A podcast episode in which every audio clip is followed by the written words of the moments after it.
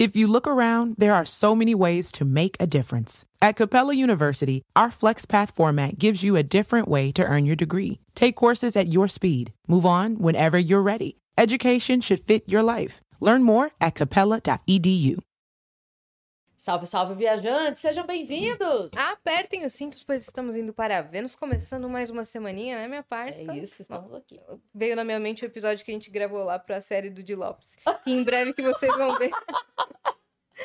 que em breve vocês vão ver. Cara, tá incrível, assim, tá, Tá, incrível, a gente tá muito, muito engraçado. fazendo, muito. É porque tem, tem uma parte que a gente inicia o episódio e veio na minha cabeça agora.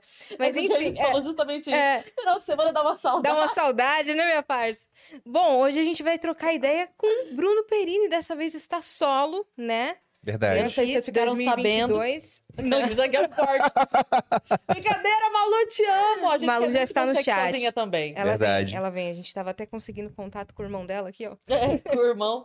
Mas a gente, em breve a Malu vem sozinha também, que a gente É. tá preparando aí uma surpresa. Vamos combinar com ela se ela topar. Mas É hoje isso. temos aqui Bruno Perini. O Não é? Lorde das finanças. É assim que o Joel me Lorde- chama, né? Exato. o O Joel me Lorde. chama assim, mas eu agradeço o convite. É um prazer estar aqui novamente, porque foi ótima aquela participação, foi muito bom. Foi Foi legal, legal, novo né? agora, né? E verdade, em casa nova, É, né? Pô, parabéns, É, tá? Perfeito. Mudou tudo. É, você é um dos primeiros convidados que, que veio aí nos dois estúdios. Acho que você é o segundo convidado. O outro É. foi confraria, O né? Confraria. Poxa, bacana, fico honrado com Que isso. o, o Confraria, eles tinham ido no outro e no dia que eles foram acabou a luz, a gente não conseguiu terminar. Então eles Caramba. voltaram. Agora, fazendo dois É. episódios inteiros valendo. Você é o primeiro. Você, Eu sou o primeiro, então? É. Faz É. isso? Olha aí. tá vendo? Eu sou leonino, né, gente? Se me sinto especial, já- Três leoninos no mesmo recinto. Nossa senhora. Nossa, aqui tá pequeno, mas não é porque é apertado. É o ego. É o ego. é Não cabe. vocês também são leoninos? Somos. Caramba. Não E a- percebeu? as duas com ascendência em Capricórnio. É por isso que a gente se dá tão bem pra trabalhar. É verdade. É, o meu é Libra. Ascendente? Ah, Isso. é ok, isso é equilibrado. Pois, mas só ser de leão acho que já basta, né? O restante Leão é é. maravilhoso por si só. né? Pois é, pois é. Você sabe que é, falam que leonino é igual pretérito, né? Tem o perfeito e o mais que perfeito. Mais perfeito. Ó, bora dar os recados assim, a gente conversa tranquilo, tá? Tá ótimo. Se você quiser mandar pergunta pra gente, quer mandar mensagem, quer fazer sua propaganda, acessa agora venuspodcast.com.br, que é a nossa plataforma. A gente tem o limite de 10 mensagens, então correm. Elas custam 300 Sparks. A não ser que você queira fazer sua propaganda, anunciar aqui com a gente, que a gente lê no final. Por 4 mil Sparks a gente faz. Lembrando que você pode mandar mensagem de texto, pode mandar áudio e pode aparecer a sua carinha aqui Que na televisão. Pode mandar em vídeo de até 20 segundos. Fechado? É isso. É isso. Se você estiver assistindo a gente pela Twitch, tiver uma conta da Amazon, lembra sempre que você pode linkar a sua conta da Amazon com a sua conta da Twitch. Isso vai te dar um sub grátis por mês, o que significa que você consegue apoiar um canal que você gosta sem pagar nada. Então vai lá, linka a sua conta, pega o seu sub, dá pro Vênus que você ajuda a gente, não gasta e todo mundo fica feliz. Exato. Canal de corte, você quer fazer? Pois faça. Você tá autorizadíssimo, você não precisa de nada por escrito, só que você tem que seguir uma regra, irmão. Presta atenção aqui. Não posta antes do episódio acabar, porque senão você vai tomar strike, vai tomar um creu, vai acabar com todo o seu sonho, aí o YouTube vai desmonetizar tudo e você vai chorar. Mas se você quiser criar, você pode sim, só depois que o episódio acabar. Boa, aqueles dois segundos pra ficar o peso da mensagem. E quem tá com a gente hoje, nossas parceiras de sempre, nós temos aqui a Insider, né? Amo a que, gente amo. adora. Já estou aqui com o meu uniformezinho, né? Que é Insider super confortável. É uma peça coringa que todo mundo tem que ter no guarda-roupa, né? Eles têm vários estilos de, de blusa, elas são sustentáveis, elas têm alta tecnologia. Por exemplo, hoje a gente vai falar sobre a Tech T-shirt, né, minha parça? Exatamente, é muito. é- cara, é uma que, que qualidade que, que impressionante. temos? Tem que ler, eu já falei, eu adoro É, decorar. É porque tem uma lista. Eu adoro decorar as coisas pra gente É. falar. Só que a Tech Shirt é impossível decorar tudo, porque Nada é, é impossível para esse cara que tá aqui na nossa frente decorar. Se você der na mão dele, ele sabe todas. Não é tão assim, né?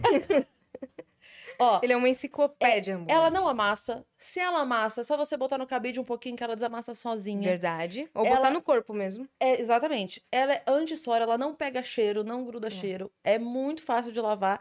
E, além de tudo, ela é, é ecologicamente correta. Exatamente. Uhum. Porque ela, a tecnologia para fazer a Tech Shirt gasta muito menos água. Exato. E ela é muito mais ecológica. Exatamente. A gente tem um cupom de desconto que é o Vênus 12, que te dá 12% de desconto na primeira compra. É só você pegar o seu celular, apon- apontar pro QR Code. E além disso, eles têm também lingerie, né? Tem a, a parte underwear, tem masculina, tem feminina, tem Eu com amo. gola, tem sem gola, tem uma coisa mais. é, Esporte fino, sabe? Sim. Tem vários tipos de modelo. Sim. Então entrem lá na Insider. Inclusive, eles mandaram um presente pra você. Bruno Poxa, obrigado. Perini. Muito bom. Agradeço aí o Ó, presente. a- eu achei aqui exatamente a frase, porque isso aqui é muito. Olha só. Qual? Máquina do homem? Ó. Tecidos ultra respiráveis e macios. Exato. Completamente desfavoráveis ao crescimento e proliferação de bactérias. É, isso é bom, isso é bom. Cara, E incrível. principalmente que ultimamente tá muito abafado e aí É. transpira pra caramba, Exatamente. né? Ela não te deixa é, ficar nojento, sabe? Ela é perfeita. Aquele ECA. É, exato. Muito bem. Maneira, E maneira era o quê? Uma blusa? Uma blusa. Maneira, Boa. Ótimo. A Yas veio de Insider e eu vim de Flash. né? A gente Exato. se dividiu aqui. Exato. Eu tô de rosinha, porque a Flash também tá com a gente sempre. E a Flash, se você não conhece, tá perdendo tempo, porque a gente já falou várias vezes aqui, a Flash é benefício de benefícios, né? Exato, é um benefício que vale mais do que o vale, né? Dentro do Exatamente. mesmo cartão, você pode ter aí é, é, é, um dinheiro, um benefício para você gastar com cinema, para você gastar no mercado, para você gastar pedindo carro de aplicativo, você pode gastar com saúde, educação. São, é um leque de possibilidades, sabe? VT, VR e etc. Dentro da Flash, o benefício vale mais, é diferente. Exatamente. Se você ficou interessado, quer ter a Flash, você é do RH, tá assistindo a gente? Entre em contato, aponta o celular aqui pro QR Code. Se você não é do RH, enche o saco de quem é do RH para ir Exato. atrás da Flash, porque aqui no Flow deu certo, eles botaram a Flash. Então Exatamente. faça isso aí também. Porque com Flash. Com a Flash dá. Exato. Bom, temos surpresa, Fi, para o nosso convidado? Vamos ver na Vamos tela ver. qual que vai ser Essa eu não vi a ainda. ilustração. é? Ah, ilustração? É, Poxa, que é o nosso bacana. emblema. Muito fofo. Vocês fazem o, o que com esse emblema? Bom, Ah. Tatuagens? Boa. Pode ser. Tá aqui.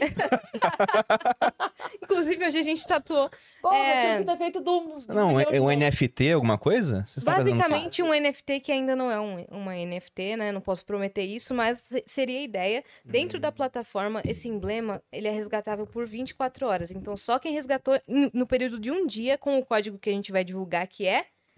Bruno? Viver de renda. Ah, viver de renda, porque eu não tô vendo daqui.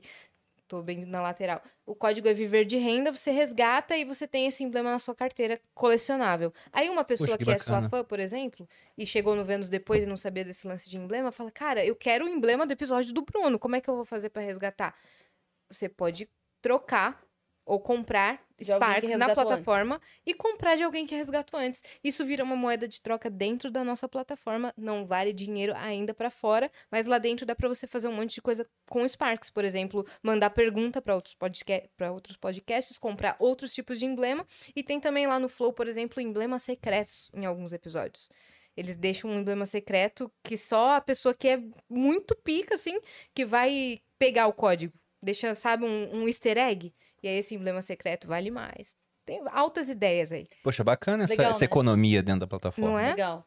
E É. pode virar uma NFT. Eu gostei, eu gostei do desenho, Eu também. porque tem, du- tem duas referências muito legais aí, recentes. A primeira é que o Bruno explicou por que, que as notas é, no Brasil hoje em dia não tem mais a imagem, Uhum. Exatamente. né? E botaram a tua imagem ali. E a outra Eu é acho que perfeitamente essa foi a o referência. dólar. Não, mas é porque ele tem o dólar guardado, que ele pintou, Hum. colocou a, a fita lá e guardou, que é uma excentricidade, não é uma loucura. O, o rico não é maluco, né? Ele é excêntrico. Exatamente. É, E, então eu gostei muito, gostei do, do detalhe que eles botaram o código aqui do lado, ó, com letras e números, escrito Bruno Perini ali. Nossa, muito legal. ficou bacana, arrasa sempre. ficou bem legal. Ficou incrível. muito, Muito legal. legal. Então é viver de renda o código, beleza? Bom, a gente está trazendo aí nesse primeiro mês de Vênus de 2022 vários especialistas em investimentos. Veio o Augusto Bach semana passada, investimento em Bitcoin. Agora é, veio você, especialista em, em finanças e outros investimentos. Vai vir também o Joel Sim. J, né, que está Sim. marcado na agenda. Se esse ano não for para todo mundo, Pelo amor de Deus, gente. não sei quando é que vai, porque estamos fazendo time aqui. Estamos tentando te ajudar. E- Exato, com conteúdo gratuito para você é, aprender aí a investir. É Exatamente. Bem-vindo novamente. A, a gente não perguntou, a gente perguntou mais quando ele veio com a Malu, da história deles Da história dos juntos, Foi, Foi, foi mais foi, focado na história. né? Foi. Porque era a nossa semana especial de Dia dos Namorados, então a gente queria mais saber. Mas até que a gente falou do negócio de vocês, porque isso Foi interfere. eu acho que foi um episódio, foi mais umas três horas de episódio, Foi, né? foi, Aí deu pra falar de foi. tudo, assim, Deu. da história, falar um pouco da Malu, dos negócios dela e falou dos Ela meus também. a foto dela no, no início. Ela falou: tem, tem foto minha que eu posto. Ah, olha sim, é verdade. sim. Da loja dela também, Sim. do seu curso, a gente falou. Falamos, a gente falou de muita Isso, coisa. É, isso afeta diretamente o relacionamento de vocês, então tava tudo integrado na história. Mas eu queria saber hoje, cara, é, alguns traços da sua personalidade Eu queria entender quais, quais são as raízes disso no seu passado e depois a gente vai falando de tudo. Ok. Pode ser, por exemplo, a sua disciplina, ela veio antes de você entrar pro exé- exército, né? Isso, Você eu fui do exército durante 11 anos. Ela veio antes de você entrar pro exército ou ela veio depois? Boa. A sua, a sua dedicação, assim, de leitura. Você, você é um leitor ávido, assim, não é? Sim, gosto bastante. É, eu queria saber se, se isso veio da sua infância, da onde veio isso. Então, bora fazer flashback até, até chegar no Boa. presente. Tá, eu, eu posso primeiro elogiar vocês? Nossa! Por favor, Porque. Gelanina, irmão. Verdade, Nem perguntar, né? Só elogia. Mas vocês abrem o programa muito bem. Ah, muito obrigada. É, e eu gostei especialmente de você, Yas, falando: olha, quanto aos cortes você pode fazer seguindo essas regras, senão a gente acaba com a sua vida. É, Entendeu? muito bacana, eu gostei, eu gostei dessa maneira. Paradoxo, É, não a é? gente- Tipo, Pois é, siga as regras, tá É, tudo bem. Se exato. não seguir, a gente vai quebrar Eu- suas pernas. Entendeu? e é assim que e, não, funciona. e- e esse recado tem que ser a Yas pra dar. Porque se for eu, a pessoa vai achar que eu vou mesmo quebrar as regras. Não tem que ser a Yas que é mais mas quem fofo. disse que eu não vou? Não, você também vai, é que a pessoa não acredita. É verdade. Entendeu? Aí A pessoa mais- assiste isso com um sorriso. Isso, Entendi, entendi, isso. A pessoa fala assim, ah, vai, nada.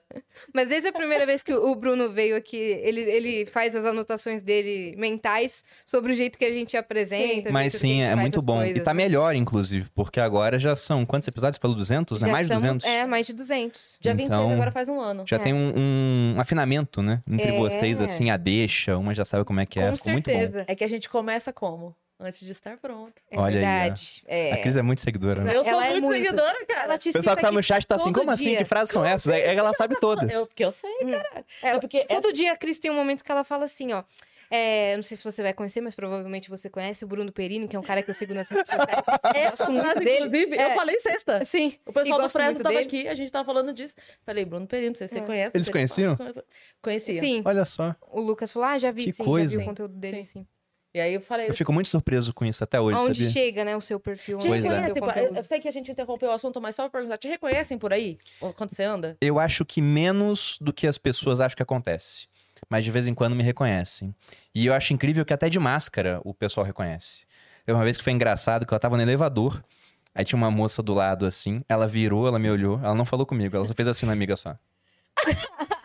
Mas nada discreto, sabe? Assim, ó. Dando um cutucão assim. Mas geralmente o pessoal reconhece e fala comigo. E aí não tem problema, tira foto, tudo, né? Mas não é tanto, não. Uhum. Mas aumentou muito. Mesmo não sendo tanto, aumentou muito. Eu acho que muita gente reconhece e não fala. Porque agora no Ai, ano novo, certeza. a gente vergonha foi pra. É, a gente foi pra Boipeba, que é uma ilha na Bahia, é, é um pouco mais isolado. E aí era assim, Ah, ninguém falava com a gente. Até a hora que alguém falava, aí vinha mais gente. Assim. Aí quando alguém via, ah, quando parou, então você vamos tira, lá. Você tira foto com o primeiro, acabou, né? É, é. Exato. Exato. Exatamente. Não, é que você me fez lembrar agora, outro dia, bonitinho, uma menina me reconheceu dentro do elevador do shopping. E aí foi muito engraçado porque ela virou pra mim e falou assim: Você é a Cris? Aí eu falei, sou ela. Paiva? Eu falei, sim. Aí, Não, depois flores. disso, eu saí com a mãe, eu tava com a minha filha. A gente saiu rindo muito, porque eu falei, você imagina se no segunda pergunta eu falo não? Tipo, você, a Cris, sou Paiva? Não, Mendonça. tipo, eu só saí. E foi, a gente ficou rindo, imaginando ela... ah, Aquela, aquela brochada assim de. É. ah, Ontem droga. mesmo eu tava almoçando com meu pai num restaurante mineiro, assim. E aí tinha uma menininha a- na mesa de trás do meu pai, que eu só percebi depois. Ela tava tirando foto minha, a beça. E eu assim, ó, no restaurante, é, toda torta e comendo pra caramba. E a menininha tirando altas fotos minhas. Aí ela, Isso acontece. aí eu- ela comentou no meu canal no YouTube hoje. Te vi no restaurante, fiquei com Paparazzi. vergonha de falar com você, mas tirei várias fotos. Parar. Ela tirou foto Costume. minha ao invés de tirar foto comigo. Não, e sem avisar também. É, aí eu acho avisar. sacanagem. É. É só que ela era criança. Aí eu relevei. É. É. Se não fosse uma criança, eu já teria levantado e perguntado, poxa, por que, que você tá tirando foto minha? É. Porque não é legal tirar sem autorização, né? Não que eu seja uma superstar, tô nem aí com isso, mas é, não é legal. A pessoa às vezes está querendo ficar à vontade. e É, tal. no, no, na- no caso, não é só não é legal, como é, ilegal. É ilegal, é crime. Ninguém tira foto de ninguém É. sem autorização. É, a gente passou um tempinho no hotel também, acho que um mês antes do ano novo, e eu e a Malu. E nesse hotel teve uma hora que uma moça veio falar com a gente, uma senhora. Falou: Ah, eu tô aqui no hotel, não sei o que. Minha filha falou que vocês estavam aqui. Eu tinha que falar com vocês, mas foi atrás especificamente da Malu. E aí cumprimentou a Malu, falou que a filha dela gostava muito do trabalho, etc. E saiu. Isso aí de noite no, no jantar. No outro Fofinha. dia, a gente na praia. Malu levantou pra entrar na, na água, né? Essa moça pegou o celular e ficou lá, tirando Ah. foto assim, né? Disfarçadamente, mas não tão disfarçada, né? Pra mandar pra filha. Pois é, aí a Malu falou que só deu tempo de olhar e encolher a barriga. Pra saber foto. Ah, Malu, me poupe. Mas isso de foto escondida. Malu é- linda, é maravilhosa. mesmo. Dá, Perfeita. dá um ódio que a gente vai vendo e fala assim, porra, mas não tem um defeito essa desgraça. O que, que tá acontecendo com essa mulher, gente? Não dá nem. Porra! Incrível, incrível. Não, eu sou muito fã de vocês, de É, vocês verdade. são muito senhor e senhora incrível, sabe? Tipo, É. o Poxa, casal. obrigado, gente. Total. O casal rotina perfeita, vida. Ah, mas não é assim. É, Eu sei. Não, é claro. Porque a, A Malu social- comete muitos erros. Não, não é assim. Porque Leonino Pois é. não ia cometê-los. Mas é, é, é óbvio que nas redes sociais a gente mostra, né? É um fragmento Claro. da Sim. vida, Claro. né? Tem uma piada clássica que eu faço sempre. O pessoal nem ri mais, de tanto que eu já fiz. É que o pessoal elogia Talvez a a Cris gente. hoje não ria porque ela já ouviu. Não, já eu- ouviu, com certeza, Com certeza. Já ouviu. O pessoal elogia a gente, eu falo, ah, pessoal, mas sabe que é tudo aparência, né? Que a gente separou tem seis meses, só mantém junto por causa dos negócios, tudo. É porque dá muito trabalho, né? Se for, Sim. se for separar. Não é- fosse- imagina é, dividir não. patrimônio. E a casa é grande, fica um em cima, outro embaixo, É. ninguém nem se vê. Exatamente. Você já botou teu escritório embaixo, que é pra não ficar. É, o meu fica É. em cima dela fica Todo embaixo. o seu em cima automatizado. da- Quando vocês foram no mesmo, vocês tinham acabado de mudar, eu acho. Ou estavam reformando, alguma coisa Dia assim. dos namorados a gente tinha acabado de mudar. É, isso Ou mesmo. tava mudando Vocês até. estavam É. vocês estavam em processo. Eu lembro que depois que vocês vieram, um dia ou dois dias depois, vocês foram pro hotel. É. Porque tava bem aquele auge do- de Uhum. transferir as coisas de um lugar pro outro. É isso Vocês mesmo. tava postaram uns, uns stories assim na casa nova. Eu falei, caramba, ficou A tudo fazendo automatizado. o tour pela casa. É, Vocês brincando com a Alexa nova Ah, em é cada Alexa, ambiente. fecha, o Blake, o, é, fecha a cortina blackout. Eu lembro desses stories. muito engraçado. Bem legal. Mas bom, Então, lá. voltando agora. Isso. Vamos, vamos, por favor. A primeira pergunta era sobre disciplina, né? Exatamente. E muita gente pensa, ah, ele é disciplinado porque ele estava no exército, mas o raciocínio, na verdade, é o contrário. Não foi o exército que criou a disciplina em mim. Eu fiquei no exército porque era disciplinado. É mais ou menos aquela história que tem com o pessoal que corre 100 metros rasos, por exemplo. Os corredores de 100 metros geralmente são caras fortes, né? Aí o cara olha pra aquilo e fala: Bom, vou correr 100 metros pra ficar forte. Mas não é isso. É que o cara que corre 100 metros em nível olímpico, ele é muito forte. É por isso que ele chegou lá. Não é que correndo 100 metros você vai ficar forte. Não. Você não vai biotipo chegar até já. lá porque você não é forte. É só o cara muito forte que chega. E no exército é a mesma coisa. Eles funcionam, né, a formação lá dentro, como uma peneira. Se você entra, e muita gente passa no concurso, entra e não é disciplinado, você sai rápido. Se você é disciplinado, você fica. Então, eu sempre fui muito disciplinado. Quando eu era mais novo, eu fazia judô. E aí, o que o meu professor de judô falava, eu aceitava. Uhum. Ele falou, tem que comer tal coisa, eu comia, tem que fazer não sei o quê, tem que treinar tantas vezes. Então eu sempre fui uma pessoa muito disciplinada. E depois acabei usando isso no mundo dos negócios. Então, eu devo muito ao exército, no final das contas, mas essa parte da disciplina já era uma coisa que tinha. Você entrou não no sei se eu posso falar porque isso era inato, uma, da mas sua, uma era das uma suas característica. qualidades. Exatamente, era uma característica. E quanto à leitura, meu pai foi um grande exemplo disso. Meu pai, ele, ele lê muito. Isso até hoje. Eu até postei é, stories no Natal mostrando que ele foi lá pra casa, a gente passou o Natal junto. Ele levou um livro de física pra ler nas horas vagas. Aí eu postei até o professor, que era o, o autor do livro de física, o Renato Brito, ele, ele viu lá, mandou livros pro meu pai de presente, né? Que legal. Aí meu pai mandou um áudio pra mim falando: Nossa, esse cara é muito bom, já li todos os livros dele, né? Ele é muito bom na hora de explicar a física, bababá. Então, ele é um Hum. Isso cara que lê de tudo. curiosidade, seu pai lê. Por, curi- por pura curiosidade. Eu, eu não diria que é só curiosidade, né? Porque ele já deu aula pra cursinho, tudo. Então tem a ver um, seu um foi pouco com isso. Foi, ele é coronel do exército, ele tá na reserva, tá aposentado, né? Uhum. Mas ele já deu aula em curso preparatório pra IME, pra ITA, que são institutos militares, né? O IME Sim. do exército e o ITA da aeronáutica, voltados pra parte de engenharia. Ele dava aula de turbina de helicóptero, viajando o mundo pra fazer isso, pra uma empresa chamada. Turbomeca. Meu pai fala cinco idiomas. Então, ele é uma sumidade em termos culturais. Uhum. E desde pequeno eu vi o meu pai lendo o tempo todo. Se a gente ia no shopping com a minha mãe, ela falava, "Eu vou comprar roupa. E levava a gente pra escolher roupa pra gente. Meu pai falava, eu vou na livraria enquanto vocês estão lá. Uhum. Ficava na livraria lendo. Então, vendo meu pai lendo tanto, e o tanto que ele era inteligente, né?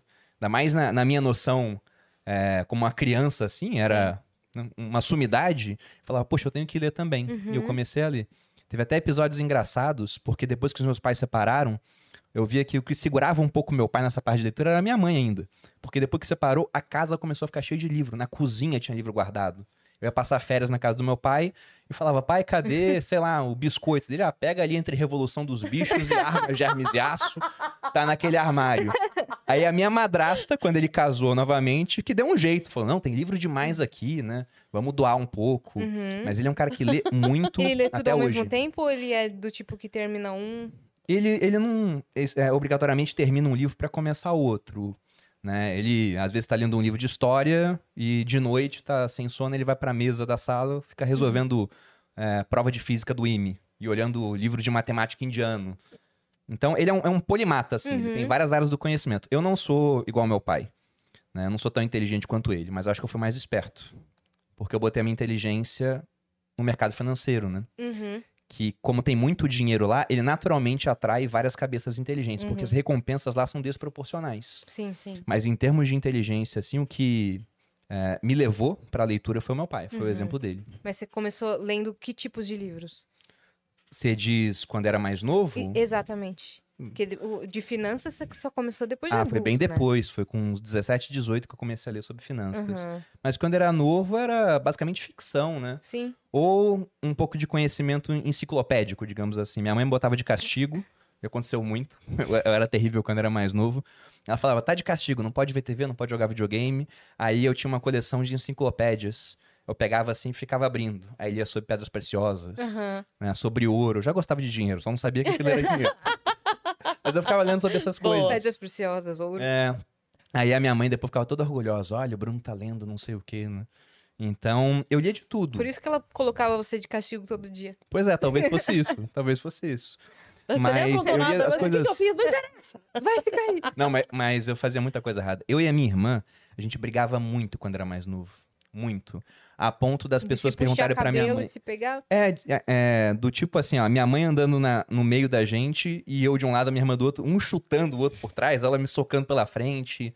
Eu era assim Então, a também com gente tem muita recordação da minha mãe falando assim: eu vou deixar os dois na rua. É, que é o contrário. Toda mãe fala, eu vou sumir. O da sua mãe era o contrário. Eu vou largar você. Tem eu até vou uma sumir vez. com vocês. Eu achei durante muito tempo que era um sonho isso. Que eu tinha tido um sonho, que não era verdade. Só que aí, depois de adulto, discutindo com a minha irmã, ela falou: Não, se é um sonho, eu tive o mesmo sonho. Nem falou. Então não é um sonho, né? Então não é um Aí sonho. perguntou pra mãe, a mãe, era verdade. É, foi o seguinte: a gente tinha brigado muito naquele dia, ela tava sem paciência nenhuma com a gente, e com razão. A gente era terrível. Ah, E uma hora ela parou o carro numa ladeira e desceu pra ir na padaria. E ela falou: Vocês não deem um pio, senão eu vou largar os dois na rua, né? Fez uma ameaça assim. Aí a minha irmã a gente ficou quietinho. Só que ele esqueceu de puxar o freio de mão até o final. Aí o carro começou a descer devagarzinho, assim. E o carro descendo e eu virando pra minha irmã, assim, ela virando pra mim, a gente sem falar nada, porque não podia. Será que a gente dá o pio agora Aí depois que tava descendo, descendo, ela voltou, viu? E puxou o freio de mão todo, né? Mas já tinha descido, sei lá, metade da ladeira. Ela briga, por que ninguém me chamou? Pois é, mas era a ordem dela. E naquele dia a gente tinha feito muita besteira já. Cara, A gente brigava muito, brigava mu- Brigava do- da minha irmã tirar sangue do meu nariz, por exemplo. Né? Já- Eu ia brigar com ela, ela, ela deitava na cama e ficava só me chutando. Aí chutou meu rosto. Ela é mais Deus. velha? Minha irmã é dois anos mais novo. Eu fazia muito isso com meu irmão. Muito isso com meu irmão. Subia em cima dele na cama e ficava. Pá, pá. É, a gente brigava Eu demais. já joguei um livro na Cara, cara eu- dele. você Porque- mas era agora. tudo culpa do irmão. Porque é o irmão que provoca primeiro. Mas eu enchi o saco dela. Exatamente. Mas ela também enchia muito meu saco. Não, mas eu enchi o saco Sabia. dela. Sabia. Não, eu, você me fez lembrar de um meme que eu vi é, outro dia que o pai chegava pro filho e falava assim: Filho, a gente precisa ter uma conversa séria. Você é adotado. Eu sabia! Eu quero conhecer minha família biológica. Ele, não, não, nós somos sua família biológica. A sua família adotiva tá chegando em 15 minutos. Mas eu falava pra minha irmã. adotado. isso. Com o saco na lua já. Eu falava não, pra minha irmã eu que ele era te dei adotado. pra adoção. Eu falava Deus. com ela, discutindo assim, porque minha irmã, agora o mim. cabelo dela é castanho, né? Mas ela nasceu loira, com o olho muito azul. O olho dela também mudou de cor, ficou verde. E eu tenho cabelo castanho, olho castanho. Minha mãe também cabelo castanho, olho castanho. Meu pai tem olho verde, mas o cabelo castanho claro. Ela era loira, loira, loira. Aí eu falava, você é adotado. Ah, E eu falei tanto isso que ela uma- um dia chorou. Porque ela tinha acreditado, né? Aí minha mãe mandou eu desmentir. É. Aí eu desmenti. Meu irmão falava que. E ela é a cara do meu pai, não tem nem como falar Não- não dava. o irmão contrário, Meu irmão falava mas que é eles tinham me criança, né? no lixo. E uma Eu vez eu falava- acreditei. Eu falava isso também. Então, vocês são. Vocês são gente do multiverso que. Mas ela falava chocada. igual pra mim. Então, é coisa. Era... Sim, só que daí você não acreditava, porque você era o mais velho. Você é mais velho? Sou mais velho. É, então, eu- o mais velho não, nunca acredita. Agora o mais novo cria uma dúvida. Tipo, será é, mesmo porque que eu o, fui? o mais novo não viu o mais velho chegar. É, O mais velho viu o mais novo chegar. Então Exato. ele tem autoridade pra dizer, exatamente. né? É, não que eu lembre dela chegando, né? Não, São claro. dois mas... anos de Não, não, mas diferença. eu Ah, muito pro mais novo faz sentido isso. Quando eu cheguei, ele já tava aqui. Eu não sei de onde ele veio. Agora você sabe de onde eu vim. Né? A, a, a lógica faz sentido. Cara. Mas se for pegar, querendo falar disso do passado pra chegar até aqui, Construindo o seu, isso, seus traços de construindo o, o cenário, é, foi muito bom essa relação que eu tive com a minha irmã, instável durante muito tempo. Porque uma das coisas que me levou a fazer o concurso pra passar no exército, é que eu queria sair de casa. Não por culpa dela, né? Não é isso, Priscila. Te amo mais ou menos. às vezes, às vezes não muito. Né? Mas sim porque sua mãe não te Quando ela, consegue, mais. quando ela consegue bons negócios pra você, você gosta muito dela. Mas eu sabia que com 17 anos, a única maneira de sair de casa, 17 para 18, era passando um concurso militar. Então acabou virando objetivo por isso. Eu nem sabia se eu ia me adaptar ao exército. Uhum. Mas eu falei, poxa, se eu passar e não gostar, eu volto. Se eu gostar, com 17 anos, vou morar em Campinas, que é onde ficava a escola preparatória de cadetes do Exército. Já vou ganhar um dinheirinho, era 400 reais na época, o que hoje é, é nada, mas na época, quando eu me formasse, ia ganhar 2 mil, então já era um quarto do que eu ganharia como Uhum. formado. Então era um dinheiro que já dava pra me virar. Uhum. Era 2006 isso. Então era um atrativo muito grande. E a minha relação melhorou muito com a minha irmã depois que eu saí de casa. Porque é uma relação muito próxima, gera atrito, né? Quando você Sim, começa a ver menos sim. a pessoa, aí fica melhor no final das Sim, contas. com certeza. Bem melhor. É, meu, meu- irmão teve que mudar de país. Agora a gente é super amigo.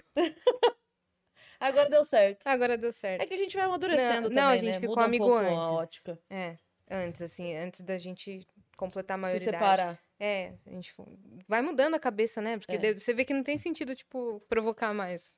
Exato. Agora, você tava falando que você começou a se interessar pelo mercado financeiro e tal. Por, por onde foi? Em que momento você leu um livro? Você viu uma. O que, que foi que aconteceu que você falou, opa, posso empregar minha inteligência aqui? Olha, a primeira recordação que eu tenho falando sobre dinheiro especificamente, na verdade não é minha em si, é minha avó me contando. Minha avó por parte de mãe. Uhum. Porque os meus pais separaram, eu tinha uns 10 para 11 anos, aí eu saí de Taubaté, que era onde eu morava, e fui pro Rio de Janeiro. E minha mãe tinha que trabalhar, eu ficava com meus avós durante o, o dia. E mais ou menos nessa época, era a- o câmbio que nós tínhamos no Brasil era de um real igual a um dólar. E no ano seguinte, praticamente da noite pro dia, nós chegamos a um câmbio de um dólar comprando dois reais. Uhum. E eu vi um monte de notícia de jogador de basquete que ganhava em dólar e agora tinha um dobro do dinheiro em comparação com o que ele tinha antes, né? Aqui no Brasil. E a minha avó falou que eu comecei a fazer conta assim: quando eu for adulto, eu vou ter tantos dólares, vou ter tanto não sei o quê. E ela, Bruno, nossa moeda é o real. Eu falava, não, vó, mas o dólar vale mais. Então eu já falava isso. Que a sua Nem moeda ia entendia o direito- dólar. Não entendi, eu só sabia que o dólar valia mais. Então eu Uhum. comecei a fazer conta em dólar quando eu era mais novo. E depois, passando um tempo, quando eu já estava na adolescência, eu não vim de uma família pobre, mas não é uma família rica, era uma Uhum. família de classe média. Então nunca faltou nada, mas também não sobrava muita coisa. E eu falava, poxa, eu não quero passar pelos perrengues que eu via minha mãe passando, porque não faltava nada, só que tinha dívida, tinha pagamento de juros, tinha estresse por conta de dinheiro. Uhum. E estresse que às vezes afetava a relação da minha família, né? Dos entes E familiares. afeta de fato. Não Afeta, como, pô, afeta. Uhum. Se a gente for Não era buscar. confortável, não sobrava. Não era. Se a gente for buscar até causas de separação entre casais, essa é uma pesquisa americana e já tem tempo. Ah. Mas eu acredito que se fosse replicar aqui no Brasil seria muito parecido. Você via que a separação, ela, o segundo maior motivo era problema financeiro. Uhum. Só perdia para infidelidade conjugal feminina, porque a masculina ficava atrás ainda. Sim, Era a terceira. sim. Então passava dessa parte, ficava lá no meio, era uma das causas maiores disso, né? Uhum. Talvez até o casamento dos meus pais tenha acabado, entre outras coisas, por conta disso. Porque quando eles terminaram o casamento, estavam muito, mas muito endividados, né? Para valores da época, era uma dívida do tamanho de um imóvel, porque era uma dívida de 40 mil reais. Dá Uhum. comprar um, um pequeno imóvel. Uhum. E eles eram, apesar do meu pai ser uma pessoa super inteligente, a minha mãe também, eles tinham um perfil onde o meu pai era desligado com relação a dinheiro, Uhum. não ligava muito, e a minha mãe gastava de maneira descontrolada. Então aquilo gerou um acúmulo de dívida, gerou estresse entre eles. Então foi mais uma, um- uma gota d'água dentro de um copo que Uhum. é, tinha outros motivos também pra estar cheio. Mas eu vi aquilo, pô. Meu pai com dívida, minha mãe com dívida. Os meus avós, pra eles era normal ter dívida, mas era uma dívida mais tranquila, era um empréstimo Aham. consignado. Mas ninguém investia. Eu falava, poxa, por que, que ninguém investe, né? Então eu comecei a falar que com o meu primeiro salário eu iria fazer um investimento. Eu não sabia no que. Né? Eu sabia que existia renda fixa, que tinha ações e bolsa de valores, mas não sabia como funcionava. E eu fiz isso mesmo. Com 17 anos, quando eu passei a ganhar 400 reais, eu peguei 100 reais para fazer meu primeiro investimento. E era até engraçado que eu falava com a minha irmã.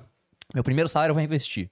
Mas também falava que o primeiro salário eu vou comprar um notebook. O primeiro salário eu vou comprar um tênis. Eu vou te dar um presente. Você vai ganhar quanto, né? 10 mil de primeiro salário. E acabou que, entre todas as coisas que eu fiz, o investimento estava lá. Uhum. É, eu investi 100 reais. né? Por critérios muito interessantes até. Foi no extinto Banco Real que o Santander comprou. Porque no exército, quando você entrava, você tinha que escolher um banco para receber o salário. Aham. Tinha duas opções na época. Era o Banco do Brasil e era o Banco Real. E aí cada banco dava uma palestra para mostrar por que, que ele era melhor. Aí na palestra do Banco do Brasil e o pessoal concursado do banco, né? Senhora, senhora. Na palestra do Banco Real e um gerente lá que trouxe umas 10 modelos e falou: quem quiser abrir conta, é só falar com essas moças aqui, e todas lindas, né? E eu com 17 anos pensando, ah, eu acho que o Banco Real é melhor no final das. Aí fui abrir a, a conta no Banco Real e depois eu fui ver no que, que eu posso investir com 100 reais. Só tinha uma opção disponível na época. Hum. Hoje em dia tem muito mais opção. Você consegue Sim. investir com menos do que isso e com Sim. um leque muito maior. E, um- e- e muito tempo depois, né? Que, porque assim, os 100 reais que você investiu lá em 2006, foi isso? Foi em 2006. 100 reais lá de 2006 já não seria mais 100 reais hoje. Ah, Então, você mudou imagina- é, radicalmente. pra, pra, pra comparar, você teria que ser uns, sei lá, Não, é, dá pra gente ver depois uma calculadora de 800 reais inflação. hoje, seria? Olha, se a gente for Se a gente pegar desde 94 pra agora, é, o poder de compra dos 100 reais hoje equivalem a, a 14 reais. Uhum. Então, enquanto com. Pra você comprar a mesma coisa que você comprava lá em 94 então, com o dinheiro de hoje. 700, 800 reais. Uns mil. É, né? uns, um- quase uns 700. É, Seria então, minha isso, conta mais não ou foi menos. tão, tão ruim assim. Não passei tanta vergonha. Não, não, sua Mas conta tá foi bom, boa. uns 700 reais. Então, se você imaginar que pra pessoa hoje começar com o que o Bruno lá de 2006 começou, que era com 6 reais, hoje equivaleria a 700. Mas hoje a pessoa consegue começar com, sei lá, 5% disso. Com um real. É. Dá pra começar com um real hoje. Tem banco que aceita investimento a partir de um real. Sim. Logicamente, o que, que isso vai mudar na sua vida em termos práticos? Nada. Uhum. né? Você Ele vai fica ganhar. rendendo uns centavinhos lá. É, tu vai ganhar 9 centavos Sim, no final de sim, um ano, vamos colocar sim. assim. Então não muda nada. Eu, eu já fiz isso daí. Isso Só que daí é- do, é- de um real, dois, reais pra fazer teste. Pois e fica é. lá, gerando oito centavos, sete centavos. Mas é bom porque muda a chave na cabeça da pessoa. Foi o que aconteceu comigo. 100 reais, apesar de ser muito mais dinheiro naquela época do que é hoje em dia, também não iria alterar a minha vida. Só que depois de dois meses, os 100 reais, eles foram investidos em um fundo que pegava empresas que tinham preocupação ambiental, né, uma parte mais social. Então era um precursor de uma tendência que existe hoje que chamam de ESG. Uma tendência de preocupação com o ambiente, né, environmental, social, a parte social e de governança, governance. E aí, naquela época, tudo subia na bolsa. De 2000 a mais ou menos 2007, a, a nossa bolsa subiu muito. Então, em dois meses, eu tinha ganho 40%. Os 100 reais tinham virado 140. Uhum. Isso mudou a minha vida em termos práticos? Não, mas eu comecei a fazer conta de juros, né? Eu Sim, falei, nossa, se em dois meses eu ganhei tanto, em um Uhum. ano eu vou ganhar tanto, se eu botar Sim. Mais se eu 100 botasse reais... tanto? É, aí eu já me vi, eu falei, nesse ritmo, em 10 anos, eu tô na capa da Veja, assim, de braço cruzado, né? Como milionário. Sim. Só que, lógico que não foi assim. O fundo subiu, depois ele caiu. Em 2008 veio uma grande crise. Mas depois que eu vi que dava pra fazer isso, eu falei, tem que estudar mais sobre isso. Porque não tem como prever. Não tem como prever. É. Pra ver, né, onde que isso vai dar, as outras opções que existem. Então, nessa parte eu já comecei a, a querer me aprofundar bastante em educação financeira. Uhum. Essa parte de investimentos. Mas É. esse é o tipo que assume muitos riscos? Depende de quem está avaliando. Porque, por exemplo, é, entre 2010 e 2016, a nossa bolsa de valores tem uma performance horrível. Só que não foi horrível igual a gente viu na pandemia, que em março a bolsa caiu pra caramba de uma vez. Uhum. Ela foi horrível ao longo de seis anos. E ela dava umas falsas esperanças. Subiu um pouco, aí depois caía. Aí depois subia, aí depois caía. Subia e caía. Então, foi uma sangria lenta durante um período muito grande. O pessoal foi saindo da bolsa. Nessa época, eu tinha mais ou menos 30% do dinheiro que a gente tinha investido em bolsa. E pra muita gente, Perini é maluco. Um cara que gosta de correr muito risco, era o que os meus amigos falavam. Sim. Depois, quando a bolsa começou a subir, todo mundo começou a botar 70, 80, 90, 100% em bolsa. Aí eu virei o cara, Perini é um conservador. ele é medroso, ele não, não mexe muito com isso, né? De bolsa, não gosta tanto. Sendo que a minha alocação era mais ou menos isso, 30, 40% ficava variando dentro desse perfil. Então depende de para quem você pergunta. Para algumas pessoas, como eu gosto de criptomoeda, por exemplo, eu sou um Sim. cara arrojado. Pra outras pessoas, ah, ele gosta, mas ele fala pra ter pouco. Uhum. Então sou um cara conservador. Uhum. Depende da, da lente de quem está observando, Do- né? do- e do terreno ali que você Exatamente, encontra, né? exatamente. Mas eu, eu me julgo um cara conservador, Sim. mas um conservador que sabe que pra ganhar dinheiro tem que correr certos riscos, né? Uhum. Que o risco maior, inclusive, é, igual o Mark Zuckerberg fala, não correr risco nenhum no final das contas. Uhum. Porque o nosso dinheiro, como você falou, Cris, ele é feito pra desvalorizar. Ele é programado pra isso. Até pegando essa ideia de inflação, é, tem uma frase, eu peguei de um livro americano, que fala assim, o... ele falava do americano, podemos trazer pra cá, né? Que o brasileiro está ficando mais forte. Porque lá em 94, pra carregar 100 reais em compras, meu pai, que é um homem forte, precisava da minha ajuda. Hoje em dia, meu irmão de 15 anos carrega 100 reais em compra em uma sacola em uma mão. Um dedo. Então será que o meu irmão tá muito mais forte do que o meu pai ou aconteceu alguma Uhum. coisa com o dinheiro ao longo do Sim. tempo, Uhum. né? Sim. Exatamente. Hoje o conteúdo que você estava gravando era sobre inflação, inclusive. Sobre inflação, inclusive. né? Sobre o que, que a gente pode esperar para esse ano em termos de, de inflação. Uhum, Eu acho que é menos do que nós tivemos no ano passado. uhum. Mas é muito difícil também fazer previsões para um sistema que reaja à previsão, né? Uhum. Porque se a gente aqui fosse discutir o tempo, fazer uma previsão de tempo, não que alguém fosse levar a sério uma previsão de tempo feita por nós, né? Mas o tempo vai não vai sim. mudar porque a gente previu que vai chover. Agora, se a gente senta aqui e bota mais um pessoal influente no mundo das finanças e começa a fazer previsões sobre, por exemplo, o dólar, e fala: não, o dólar vai cair. Aí pode ter empresário assistindo isso e pensando: caramba, então quer dizer que o dólar que tá alto agora vai cair nos próximos Vou anos. vender. Aí, além disso, ele pode fazer o seguinte: ele olha lá e vê. Se eu pegar é, dinheiro emprestado lá fora, os juros é de 4% ao ano, sendo que aqui é de 20%. Uhum. Aí ele que não é bobo entende o seguinte: quer dizer que eu posso pegar dólar lá fora por um juros baixo, posso gastar ele agora, e na hora de pagar, ele vai estar valendo menos do que ele vale Uhum. hoje. Então ele prefere muito mais pegar dinheiro emprestado lá fora. Só que ele não é o único esperto assistindo isso. Tem centenas, milhares de pessoas que vão pensar a mesma coisa. Uhum. E se todo mundo pega dinheiro emprestado lá fora, todo mundo vai precisar de dólar para pagar as dívidas depois. Uhum. Então vai haver mais demanda por dólar, o preço do dólar pode ficar É. alto por conta disso. Sim. É a, a historinha do falta tomate, né? Como tem, é que é essa? Tem a historinha que fala assim que o cara é, resolveu inventar uma, uma mentira na cidade, assim, e passou com o carro de som falando. É, Gente, não, não tem mais tomate. Acabou o tomate, não tem mais tomate, a produção de tomate acabou, acabou, não tem mais. Aí todo mundo desesperado falando, vou ficar sem tomate. Todo mundo corre pro mercado e compra todo o tomate que tem, é o tomate É, falta. falta. Pois é, o sistema reagindo à previsão. Muito boa essa história, vou usar. É legal, né? Muito boa. Olha aí. Porque é, é, é isso. Ele você vai falar, disse você a Cris fala do-. Olha, já? Vênus, é. Parece que o jogo virou, não é mesmo? Não, mas é isso, assim, é... A é- pessoa que eu sigo, vocês talvez devem conhecer. Eu gosto muito, eu acompanho bastante, que é a Cris Paiva. É que daí a pessoa vai falar, não, não conheço. Vai ser- Vai sim, vai conhecer. Mas, é... Puta, eu ia perguntar alguma outra coisa que a gente tava falando, você falou de Bitcoin. Inflação. Porque, porque, na real, hoje você tem o discurso de criptomoeda, do tipo, tenham, mas você realmente tem essa coisa de, tipo assim, tenha pouco. É, é, depende também de pra quem eu tô falando. Se você senta aqui comigo, Cris, e fala o seguinte: Bruno, eu sou uma pessoa que já tem minha vida resolvida, eu tenho um bom patrimônio e não preciso dele nos próximos cinco anos. Uhum. Tá bem tranquilo. E eu tenho estômago pra aguentar a volatilidade do mercado. Porque é um mercado que, quando sobe, sobe muito. E quando cai, né, ele cai demais. Demais. E o pessoal não faz as contas pra entender o que que é essa queda. Porque eu já vi esse mercado cair mais de 80%. E o pessoal pensa, não, é, é super tranquilo, ano? Isso de e 2017 para 2018, Uhum. caiu 80%. Eu já vi cair 50% em um dia. E nessa hora, as convicções das pessoas são testadas. E é aquele negócio, o mercado muitas vezes não cai de simplesmente descolado da realidade. Ele cai porque o mundo está piorando.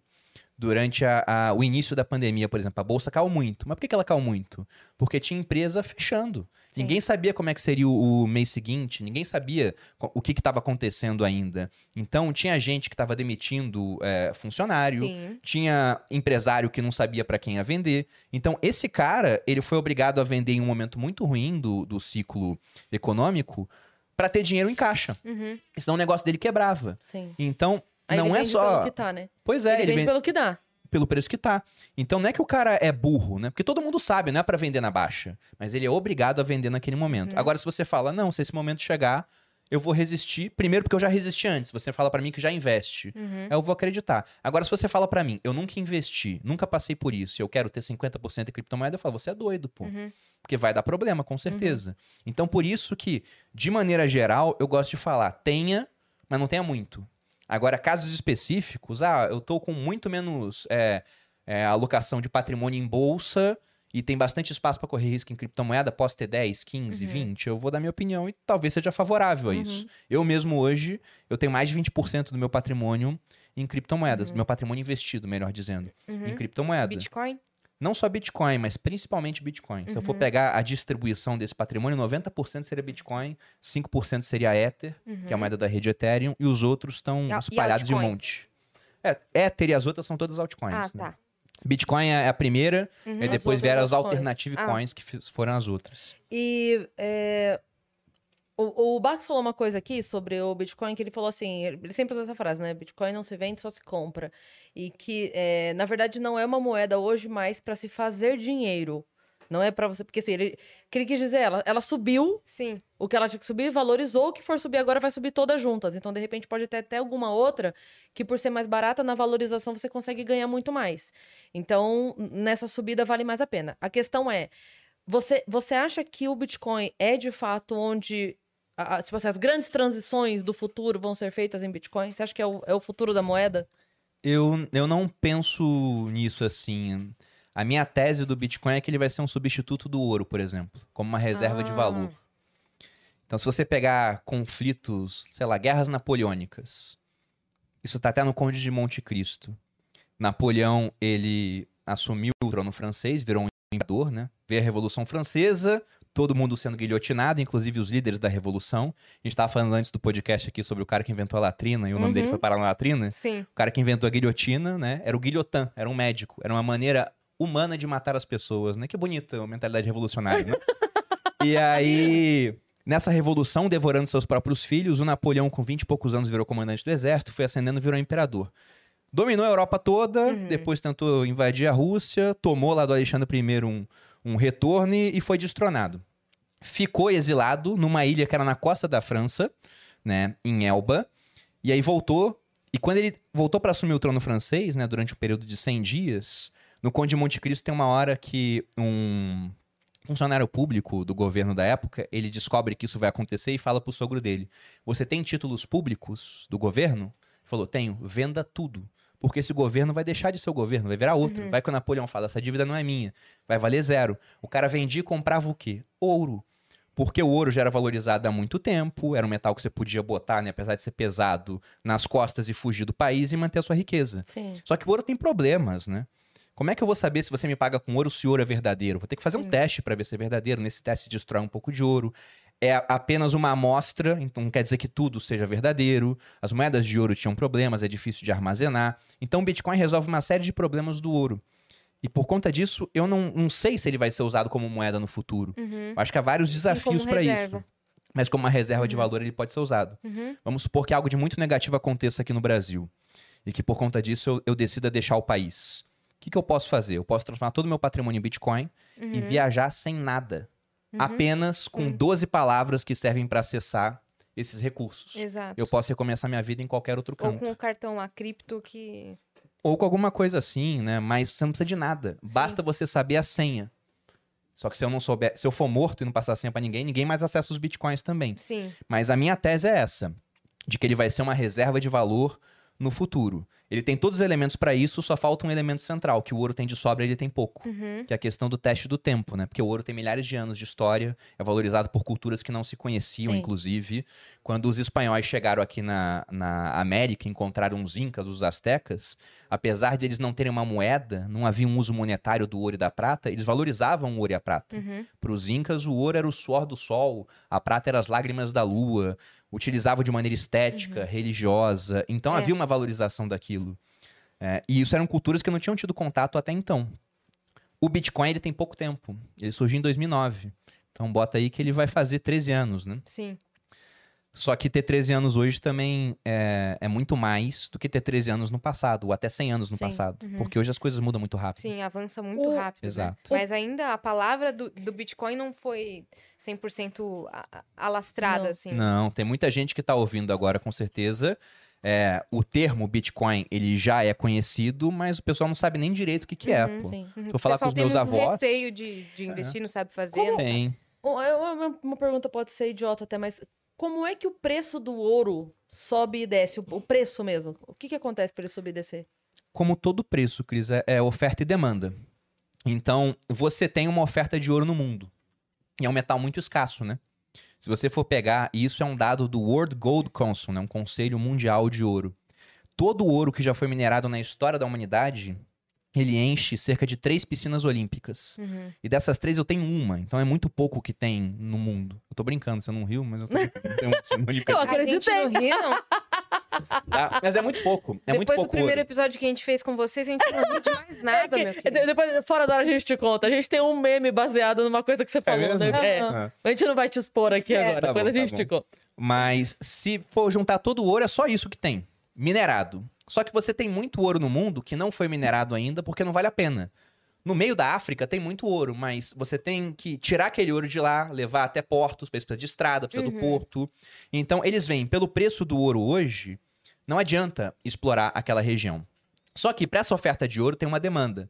E vamos imaginar que essa demanda ela comece a crescer por algum motivo, sei lá, um motivo cultural. Surge aí um- um- uma nova mania onde todo mundo quer ter ouro. Ou até porque o pessoal não confia mais no papel moeda. Essa demanda cresce. Sim. Aquela oferta de ouro, ela tá crescendo mais a nível Uhum. pequeno. Então, se muita gente quer alguma coisa de oferta escassa, o preço daquilo sobe. Se o preço do ouro subir, aí vai valer a pena você começar a ver essas minas de ouro Entendi. mapeadas, mas não mineradas ainda. Porque por Então, enquanto pessoal, não vale. Por enquanto não vale. Mas, então, eu perguntei isso porque, assim, é, a gente fez uma comparação, né? Tipo, o Bitcoin ser o novo ouro e tal. É, existe algum problema técnico no fato do Bitcoin não ter lastro? Dele não ser uma coisa que a pessoa... Entende? o que Entendo, entendo seu ponto de vista. É, tem o seguinte, né? O que, que é a ideia de lastro? O que, que ela traz na sua cabeça, essa ideia? Que se der uma merda, aquilo vira alguma coisa em dinheiro palpável. Exato. Um imóvel, seria, seria uma, uma, ideia grana, de, um... de troca, não é? É, Por exemplo, quando a moeda tinha lastro em ouro, significava que você podia pegar a moeda, exato. levar em um banco É. e trocar por É. ouro. Essa era a ideia do lastro. Lastro embute troca. E se a gente for parar para pensar no Bitcoin, qual seria o lastro dessa moeda hoje? Você tem diferentes teorias para isso. Mas uma delas é até um lastro energético. Porque qual o trabalho que um banco central tem hoje para criar mais moeda, mais real, por exemplo? O que, que ele tem que fazer? Ele tem que apertar um botão. Sim. Ele apertou um botão, ele pode aumentar pra caramba a oferta monetária. Uhum. Lá atrás era mais difícil. Quando o dinheiro ainda era totalmente impresso, você tinha que imprimir. Uhum. Em 1989, a Argentina teve uma inflação de, de quatro dígitos, que só não foi maior porque o pessoal da Casa da Moeda entrou em greve. Então foram heróis aí, digamos assim, né? Uhum. Sem saber. Hoje em dia, para criar moeda é muito fácil. Agora, para criar Bitcoin, você não aperta um botão e se cria do nada. A criação de Bitcoins é conhecido como mineração também, o processo. Sim. Ela funciona mais ou menos assim. Você tem vários problemas matemáticos complexos no protocolo do Bitcoin. E aí você tem um concurso mundial, onde mineradores de diferentes partes do mundo tentam resolver esse problema. Na hora que um deles consegue resolver esse problema, ele recebe como recompensa, hoje em dia, 6,25 bitcoins. Uhum. Então você tem uma criação do Bitcoin estável. Ela não vai aumentar. Na Esses verdade, ela vai cair a cada, a cada CPUs, período. São apenas máquinas. É poder computacional. Sim. Eu posso ser um minerador que eu tenho aqui muitos computadores, né? Uhum. Ou dispositivos específicos para isso. Hoje em dia é mais profissional o processo. E aí é quem tem a máquina mais potente ou, ou tem que dar sorte de ser você? Também tem sorte. E, também e tem esse sorte envolvida. 6,25 é porcentagem. Não, são 6,25 unidades de Bitcoin a cada bloco minerado. Então Sim. são 6 satoshis,25, é isso? Que você Não, quer- o Satoshi seria o, o O 25. centavo, entre aspas, do Bitcoin. São 6 Bitcoins. 6 Bitcoins inteiros, mais Ah, 0,5 seis Bitcoin. inteiros? 6 inteiros. A cada 10 minutos. A cada Seis 10 minutos. inteiros? Isso. Só que aí que tá o. Caralho! No começo eram 50, depois de mais ou menos 4 anos passaram a ser 25, depois 12,5, agora 6,25. Daqui a 2 anos, 3,125.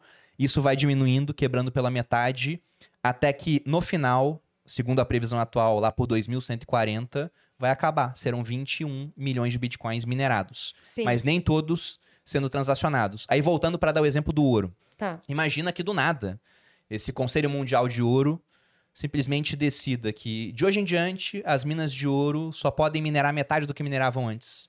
Então você tinha uma oferta de ouro e de repente aquela oferta ela é quebrada pela metade. Uhum, Só que a demanda ainda tá igual. O que Sim. acontece com o preço? Ele sobe. sobe. Com o Bitcoin, isso acontece a cada quatro anos. A oferta diminui, a nova oferta de Bitcoins. E a demanda Uhum. aumenta. Só que a demanda, em vez de ficar igual, Ah. ela não para de aumentar.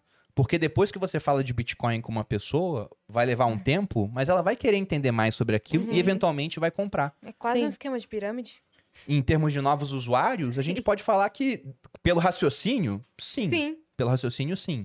Né? Mas não tem convite, não tem essas Exato, coisas. Sim. Mas exato. vai crescendo, vai, vai se expandindo cada vez mais. Uhum. Uma pessoa passando informação pra três, essas três passando informação cada um para mais pra três, até que alguém bate no influenciador que fala com 10 mil, Uhum. e aí o negócio vai se espalhando. Uhum. Aí vai no podcast, aí conversa, Exato. aí cria um Sim. podcast, aí começa a criar conteúdo sobre. Pois é, e aí você perguntou das altcoins, né, Yas? Isso. E a, a, a Cris também. Uhum. Elas devem subir mais do que o Bitcoin? Nos períodos de bonança, sim.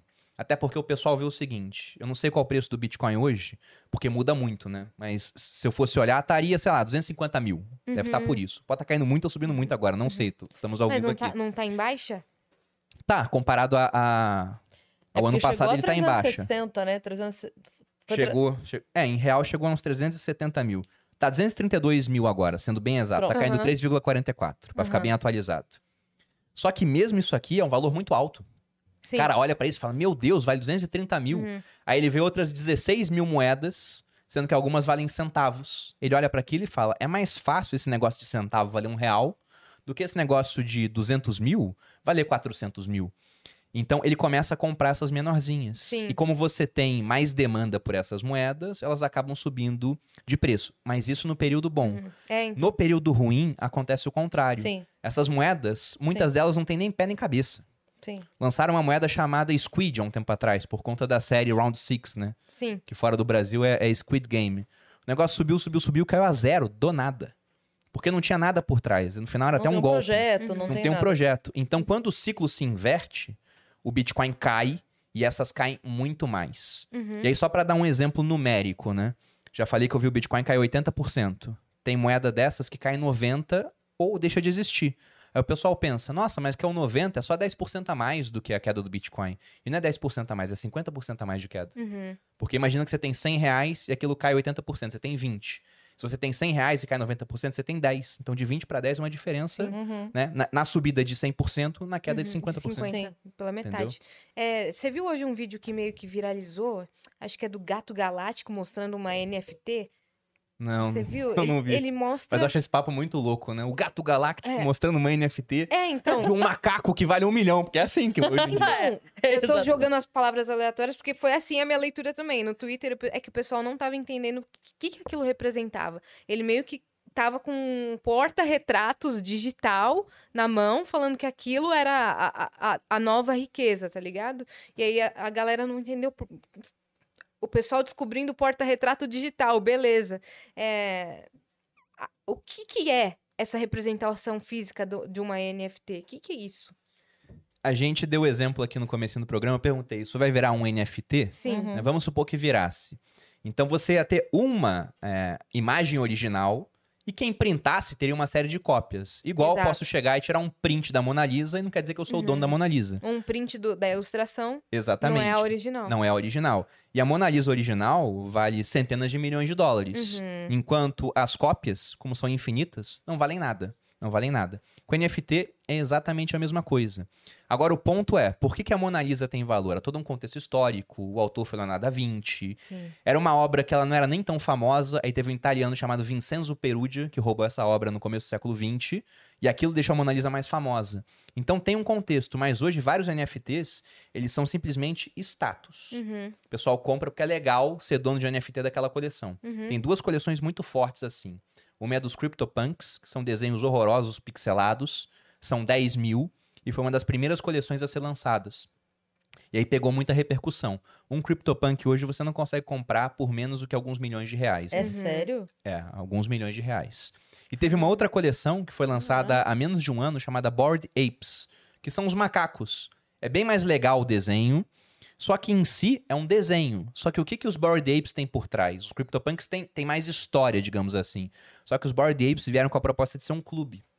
Só tem 10 mil também, e quando você compra, você entra para uma lista seleta que está repleta Uhum. de atores e atrizes de Hollywood. Uhum. E você tem cara que é, joga na NFL, né, na Liga de Futebol Americano, cara da Sim. NBA, não sei o Uhum. quê. E você Aqui tem no acesso Brasil- também a festas exclusivas. Exatamente. Então vira um ingresso para você fazer É. parte de um clube. Aí Igual o pessoal. mais sentido pra gente, né? faz. gente soube- É. soube Igual o pessoal compra um título de um clube. Sim. Então vamos supor que eu tivesse comprado um, um desses macacos. Eu Uhum. cogitei comprar. Depois eu pensei, você tá doido, né?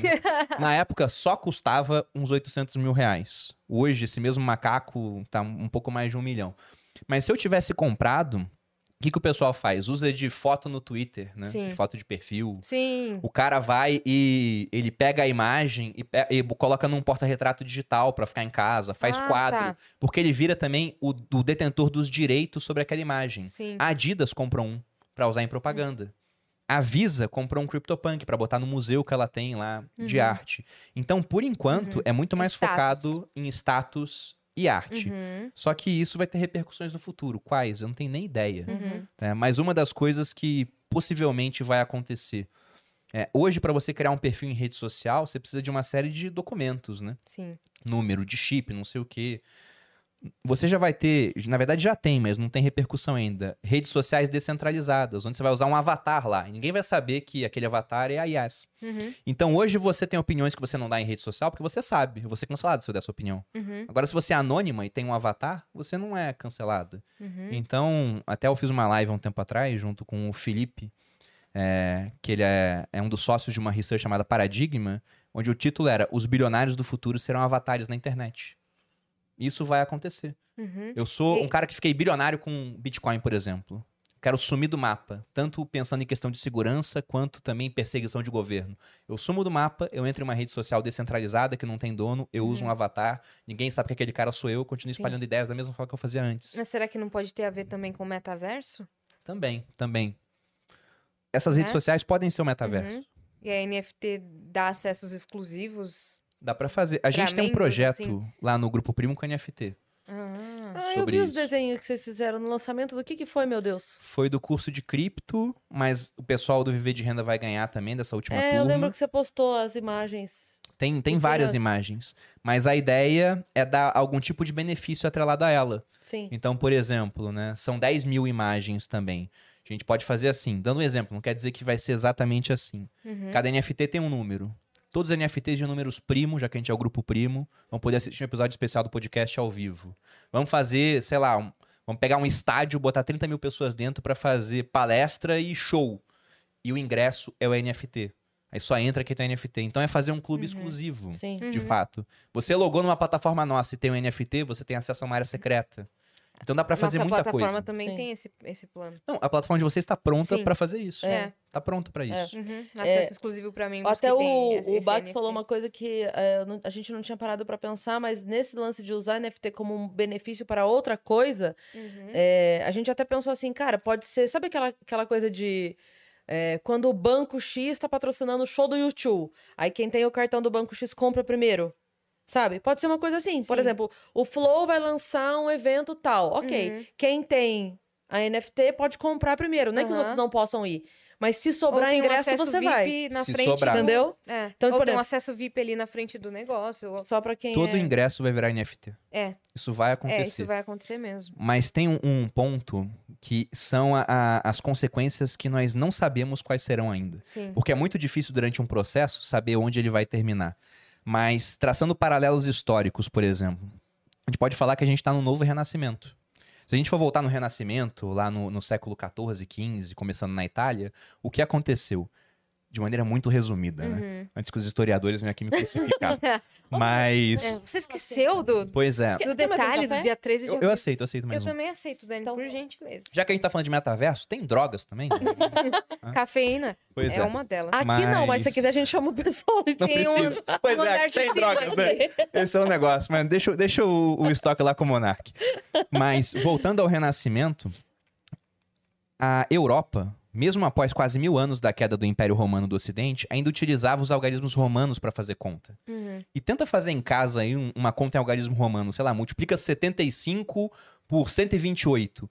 São números gigantes, Sim. Uhum. então era muito ruim de usar aquilo. Fica x, x, x, x, x. É, e além disso, imagina fazer um empréstimo usando o algarismo romano e cobrando uma taxa de Meu juros. Deus, já tô não maluca. tem, não tem número decimal, então era terrível para uma uma sociedade que precisava de Aí vai instrumentos ser ótimo, porque a financeiros. gente passa juros compostos com número Não dá, romano. não que dá. Juro composto já é uma delícia de fazer. Com número romano, meu É, Deus. era impossível. Tinha que ter uma série de arredondamentos. Então era muito difícil você fazer esse tipo de coisa. Sim.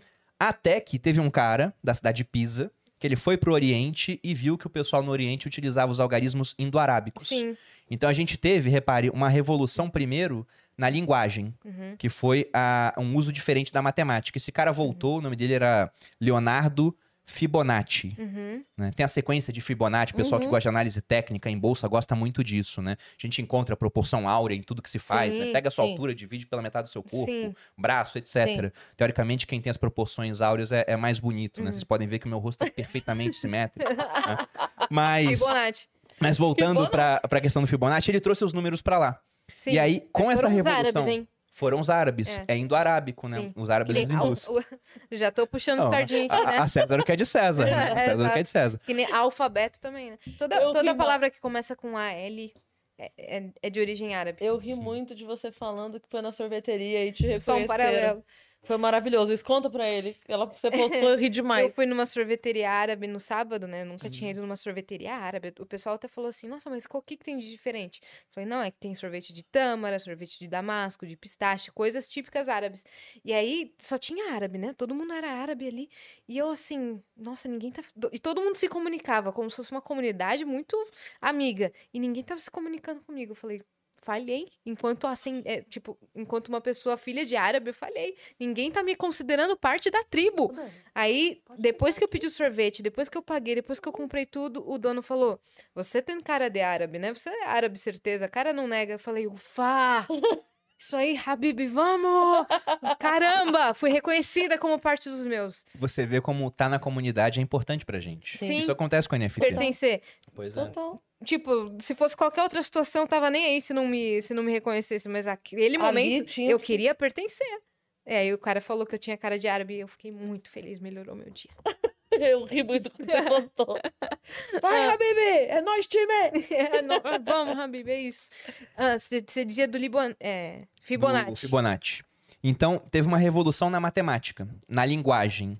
E aí, você teve, por exemplo, uma família em Florença que se aproveitou disso para começar a emprestar dinheiro ou para fazer operações com câmbio, que foram os Medici. Uhum. E eles foram banqueiros, ganharam muito dinheiro.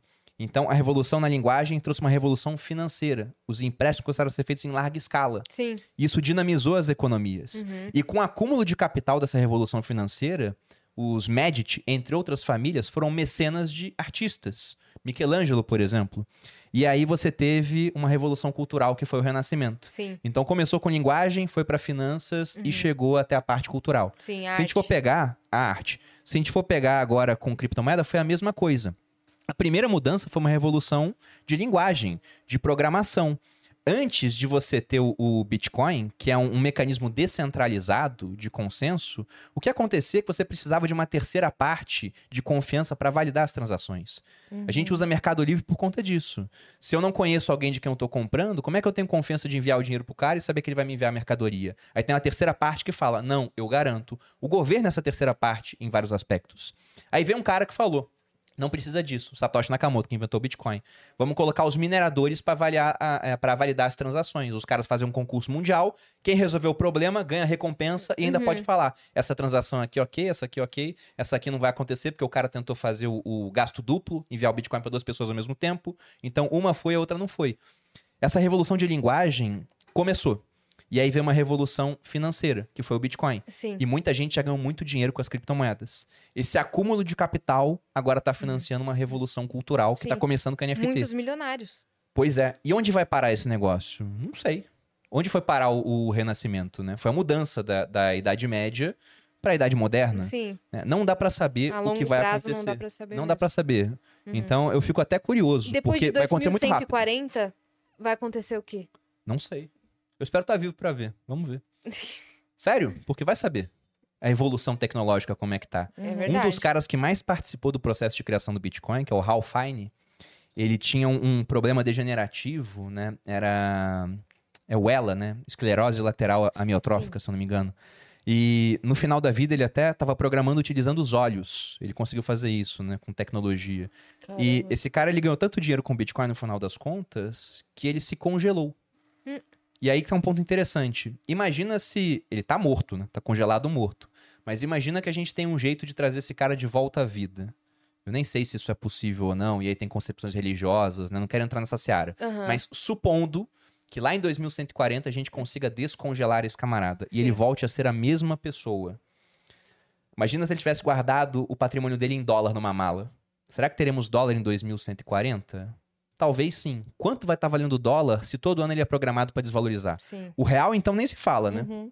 Nem Agora- vai ser real mais. Provavelmente não. Provavelmente não. E agora Bitcoin? Se o Bitcoin existir até lá, É. o patrimônio dele tá intocado em uma carteira que talvez só ele saiba a senha. Sim. E ele é capaz de tirar aquele patrimônio que ficou simplesmente imune ao confisco de governos durante todo esse período, Uhum. desde que o Bitcoin exista, o que também é uma, uma extrapolação muito grande da história. Uhum. Né? O Bitcoin tem 12 para 13 anos, imaginar que ele vai durar né, 120 anos é muita coisa, mas Uhum. vai saber. Sim, o valor do Bitcoin depende de ações políticas e os carambas, não desvaloriza, assim. Claro que tem suas altas e baixas, mas Ele é afetado, ele é afetado. é, é afetado, mas não tão diretamente quanto a moeda de um país, né? É, ele é afetado igual a luz do sol é afetada quando passa uma nuvem, mas o sol permanece o mesmo. né? Uhum, Seria uhum. isso. É, reflete nele, mas Não muda nada. não muda nada. Muda o preço. É, Só o reflexo, só o Uhum. preço. saquei. É, você, quando começou a investir, eu lembro, eu lembro da história que vocês contaram, ainda assim você tava relutante de ir pra internet, né? Quando você começou a criar conteúdo. Como foi essa, essa transição? Não, não é que eu estava relutante. Eu tinha um blog. Eu era relutante com rede social. Ah, com rede social, era isso. Eu falava que rede social era perda de tempo. Né? E a minha esposa me mostrou que não, que eu estava errado. Isso num período de quantos anos de diferença? Entre eu falar que era perda de tempo e ela Aham. mostrar que eu estava errado, Sim. não demorou muito, não. É Obrigada. que eu não tava em rede social. Quando ela entrou, eu falei, perda de tempo. Só que seis meses depois, mais ou menos, ela me mostrou. Não é perda de tempo. Ela me mostrou com números, né? E não eram números assim, nossa, ela conseguiu um milhão de seguidores. Uhum. Não, tinha 500 pessoas assistindo ela no Snapchat. Aquilo pra mim foi suficiente. Na hora que eu vi aquilo, eu pensei, 500 pessoas, se eu conseguir vender algo de dois mil reais pra esse pessoal, é um milhão. Sim. Então, na Sim. hora, a minha chave mudou. Né? Eu nem sabia o que a gente ia vender ou não, mas eu falava que era perda de tempo. A partir daquele momento, eu falei, perda de tempo é você focar em outras coisas. Uhum. Faz só rede social. E ela fez, e deu super certo, e depois eu só segui o, o caminho das pedras que ela tinha estabelecido. Eu lembro que vocês contaram que nesse início, quando as coisas começaram a acontecer pra ela, ela começou a fazer e, e ela começou a vender o curso, não foi? Que daí você começou a trabalhar junto com ela. O que foi, que Foi. aconteceu que você começou a trabalhar junto com ela? Sim. Pegando a história do, do começo dos produtos que a gente tinha na internet, nosso primeiro produto não era na internet, eram palestras presenciais. Dela.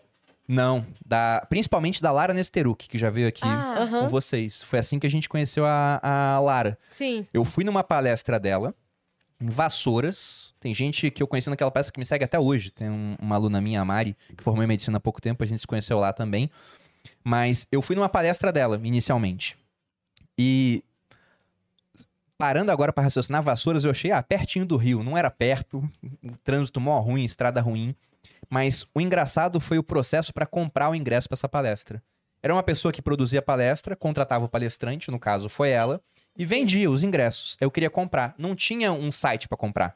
Isso era 2016.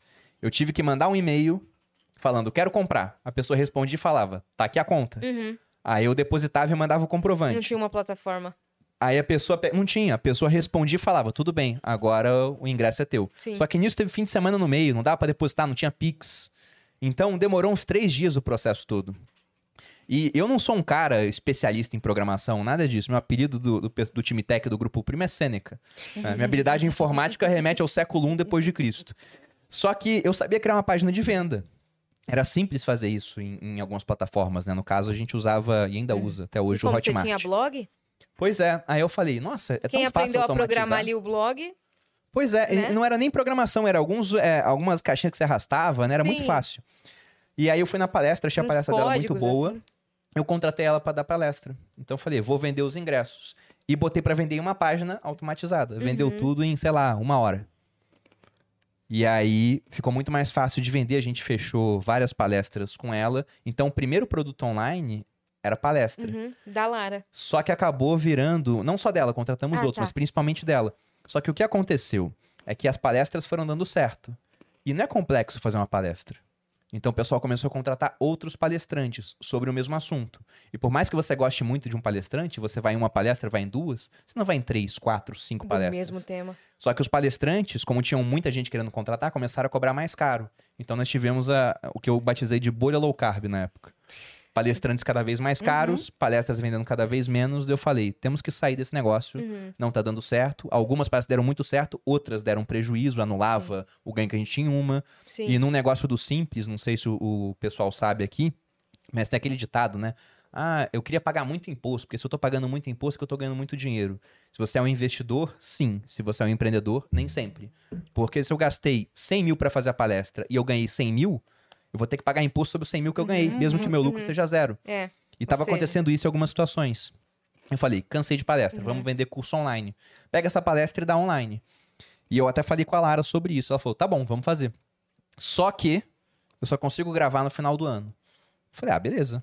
Então até lá eu vou fazer outra coisa. Aí cheguei pra Malu e falei, vamos lançar o teu curso então dela. Eu não quero lançar nada. E, e a Malu, né, a gente falou de, de signo aqui. Eu sou leão com ascendente em, em Libra. Ela é Ares com ascendente em Satã e Lua em Capeta. entendeu? Então é um mapa astral muito característico. E se ela botou que não ia fazer, ela não ia fazer. Eu falei, tá bom. Ela não quer fazer, vou fazer o meu. Só que eu não tinha audiência. Eu Sim. não tinha nada naquela época de Naquele rede social. momento, ela que tinha. Ela tinha. Ela já tinha já 100 mil seguidores no Instagram e até um pouco mais do que isso no YouTube. Uhum. Então eu falei, vou criar um curso meu. E aí eu até falei com um cara que tinha lançado um curso de uma amiga minha, de uma nutricionista, da Nanda, Nanda Miller. E falei com esse cara assim, falei, ó, eu tô querendo lançar um curso.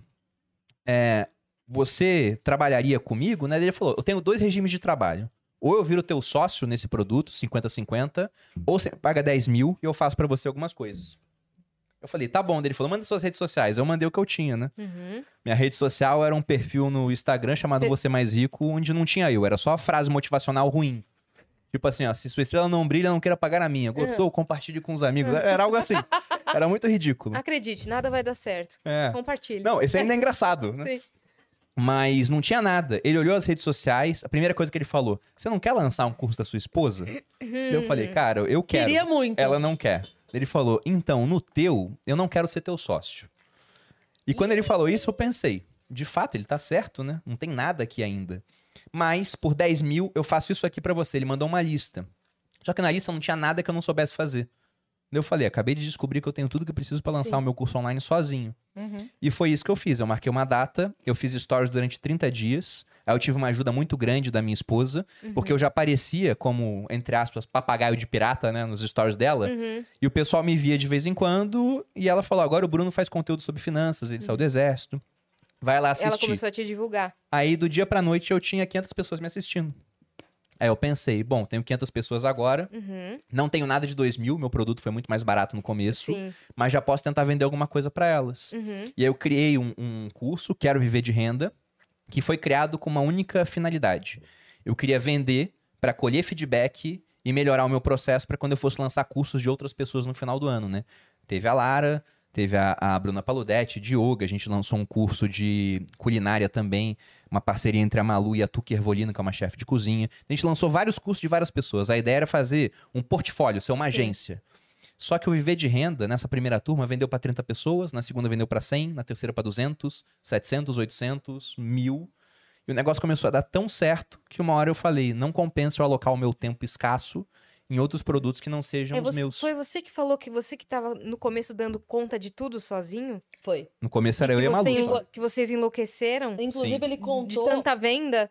Foi, foi esse mesmo. Foi, foi nesse não, e ele episódio. contou, não sei se você vai lembrar, que teve um, um dia que abriu pra venda, e aí, desesperado, ele falou: para de vender. Aí falaram, não, mas tava. Para de vender. Uhum. Aí tinha o pessoal que tava preenchendo, você falou. Não quero que mande um e-mail Foi. Pra, pra exatamente isso. recuperar a galera que tá, tá preenchendo. Foi na turma 8. Quem perdeu o boleto, perdeu e foda-se, eu não vou, não vou. Que já tava muita É. coisa pra vocês fazerem. Já porque nessa turma, até a turma 8, eu trabalhava sozinho. Sim. Eu vendia e eu dava o suporte dentro do, do curso, né? A parte financeira, tudo. E não dá pra você dar suporte pra mil pessoas, né? Então eu sempre limitava as vagas. Uhum. Limitava em 500, Sim. 600. Mas pra 500 já é muita coisa. Já E era. Eu passava horas e horas do meu dia respondendo. Fazia acupuntura na mão, pra não ficar com tendinite. Verdade. Só que na turma 8 foi um período que eu fiquei uns seis meses sem lançar é, uma turma nova, porque eu fiquei com hernia de disco, fiquei meio mal, foquei no tratamento pra melhorar. né? Cinco médicos queriam me operar, teve um que falou que não precisava, eu acreditei nesse um. Levou dez Isso meses. é hereditário, genético? Então, o meu pai tem, a minha mãe tem, mas eu acho que isso é muito mais por hábitos. Só que eu tenho um problema que eu vim descobrir até com hernia de disco congênito. Hum. Eu tenho um negócio chamado síndrome de Bertolotti, que eu não sabia que eu tinha. E olha que eu fiz um monte de exame quando eu era militar, que eu fui paraquedista. Na prática, o que, que é isso? Você tem a, a coluna, né? Uhum. E você tem o processo espinhoso, que são aqueles espinhos do lado da coluna. Na minha última vértebra, eu tenho um crescimento anormal de um desses espinhos que liga no, no osso do sacro. Hum. Sacro, ah, não é no saco. né? Liga. E aí o que acontece é que a coluna ela tem uma certa mobilidade. Sim. Só que essa minha última vértebra não move, aí tem o disco e a de cima move. Uhum. E por conta disso, ao longo da vida, eu fiz judô, tinha muita rotação, eu fazia yoga, tinha muita rotação. No Então imagina um, um moedor de pimenta. Você fica moendo a pimenta. E aqui você tem o disco. Então, uma hora saiu, né, o conteúdo do disco. E esse conteúdo saiu, pressionou o nervo e ocasionou hernia de disco. Uhum. Eu tive cachumba também, que é uma doença que é desmineralizante. Então, foi uma conjunção de fatores que me levou a ter esse problema. Uhum. E foi grave na época. Eu fiquei dois meses de cadeira de rodas, a Malu me levando pra cima e pra baixo. Então, por conta de tudo isso, eu- eu não lancei turmas naquele período. Não precisava. O médico falou: você precisa melhorar, foca nisso. Eu foquei naquilo e melhorei. Mas, como eu fiquei um tempo sem lançar, tinha uma demanda reprimida. E eu crescendo em rede social. E o preço era o mesmo da turma antiga. Hum. Então, quando eu abri pra vender, a Malu até falou: vai acabar rápido. Na última turma tinha acabado em uma hora, mas fazia muito tempo que eu não abria. Ela falou: vai acabar rápido. Eu falei: amor, não vai acabar rápido. Eu tinha na minha cabeça que eu ia vender pouco, porque o Thiago Nigro já tinha vendido uma semana antes, a Natália Arcuri tinha vendido duas semanas antes, o Serbaz tinha vendido três semanas antes. Eu era o último cara a vender. Eu falei: os caras já raparam o tacho já. Tem ninguém com dinheiro. Vai ser tranquilo, né? Ela falou, fica de olho. Aí quando eu abri as inscrições às 5 da manhã, ela começou 5 e 1. Vendeu quanto? Eu falei, meu Deus, mulher, calma. Né? Deixa eu acabar de fazer os stories aqui falando que abriu. É, Ela sabia o que ela tava ela falando. sabia. né? Sempre que eu duvido da Malu, eu me dou mal. no final.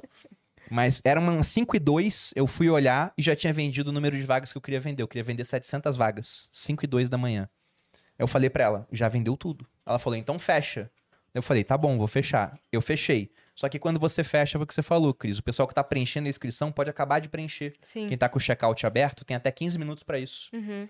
Aí o pessoal acabou de preencher. Quando eu fui ver no final, eu tinha vendido 1.400 inscrições, mesmo Uh, o dobro, fechando o dobro. com mais ou menos 3 minutos. Na época, isso deu uns 2 milhões e pouco. E me rendeu uma alcunha perigosa. né? Eu fiquei conhecido como o homem dos 2 minutos, dos 3 minutos. Isso fora de contexto pro meu brand é terrível. é terrível, né? Tem que é um explicar, é, marketing slogan. digital. né? É marketing digital, foi o lançamento. Finanças, entendeu? cursos. Exatamente. Sim. Exatamente. Mas foi isso, foi muito doido. E aí depois disso, o mercado me obrigou a contratar pessoas pra trabalhar comigo. Uhum. E hoje eu tenho uma equipe que me ajuda nisso. Sim. Maravilhosa, né? A gente consegue vender mais inscrições por conta disso, inclusive. E como é que tá o podcast? Os sócios, tá? Pra quem não conhece, se você não conhece, vá conhecer, que tem episódios muito legais. Tá com que frequência agora? Tá semanal. Uhum. Talvez a gente aumente essa frequência esse ano. Porque a gente tava pensando, como é que a gente bate um milhão de inscritos, né? Episódios melhores e mais episódios. Sim. Não tem pra onde correr.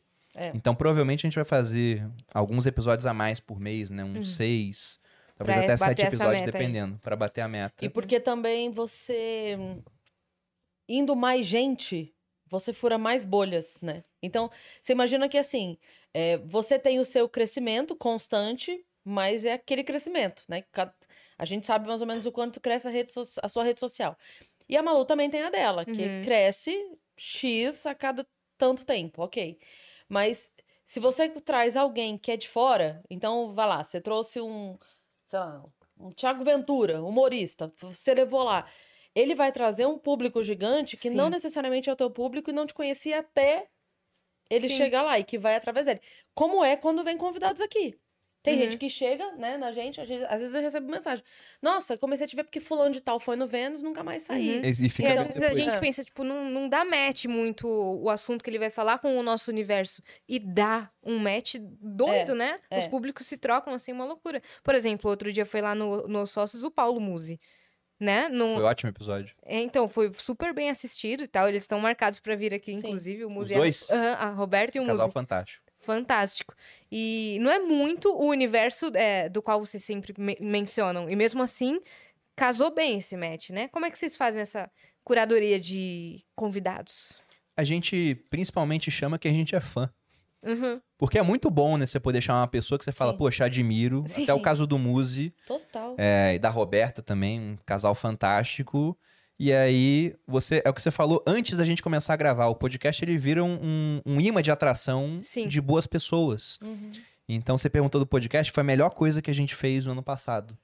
Porque além de ser uma ferramenta muito boa para crescimento em, em rede social, você conhece pessoas fantásticas. De Exato. vários universos, isso é maravilhoso. E você aprende muito, também. Muito, muito, Porque é o que você falou, são pessoas, várias delas especialistas nos seus nichos, Sim. Sim. trazendo conhecimentos que você até então não tinha, Uhum. né? E você agrega muito também pro, pro público, pra audiência. Com certeza. Principalmente que vocês têm uma pegada diferente, que vocês vão com pautas pré-preparadas, né? Isso é um, diferen... um diferencial né, dentre os podcasts que estão tendo agora. Porque a gente vai mais no freestyle e tal. Vocês não, vocês vão já com a pauta separada, né? A gente tem alguns tópicos, né? Que a gente Sim. acredita que são bons, mas o podcast é um bicho vivo. É. Sim. Por exemplo, É. com, com o Muzi, a gente não falou exatamente do que queria falar. Acabou que foi para outros caminhos, Vocês né? têm ali um, um pré-direcionamento, mas, Tem, é, mas. mas seguem o fluxo. Exatamente. É, é Imagina, a legal- gente tá falando de outro assunto, mas vamos voltar a falar É. de, É. sei Não, lá, culinária. falar- mas é, tá falando do, Sim. da- do filho adotivo, entendeu? É. Não, não, não. Eu quero falar sobre bodybuilding. É, exato. Então é um negócio que é forçado, vivo. né? É. Fica forçado. Então você tem que seguir o fluxo. Exato. Mas tem um pensamento que eu gosto muito, e essa deve ter sido a frase mais repetida no podcast. A gente tá vendo isso, tá contabilizando. O pessoal acha que é um momento O pessoal tá Sêneca, fazendo não é. bingo. Não é mais. Tá. Uma frase de um economista austríaco chamado Friedrich August von Hayek, que ele tinha o seguinte pensamento. Ele falava, né, pegando o pensamento completo, que ele preferia um conhecimento verdadeiro, ainda que incompleto, incapaz de explicar toda a economia, por exemplo, do que um suposto conhecimento completo, com todas as respostas, mas provavelmente falso. Porque a economia é muito complexa. Sim. Ainda mais hoje, no mundo globalizado, né? Sim. Onde uma crise em Taiwan, aí falta chip na Suécia e você tem consequências aqui. Uma pandemia.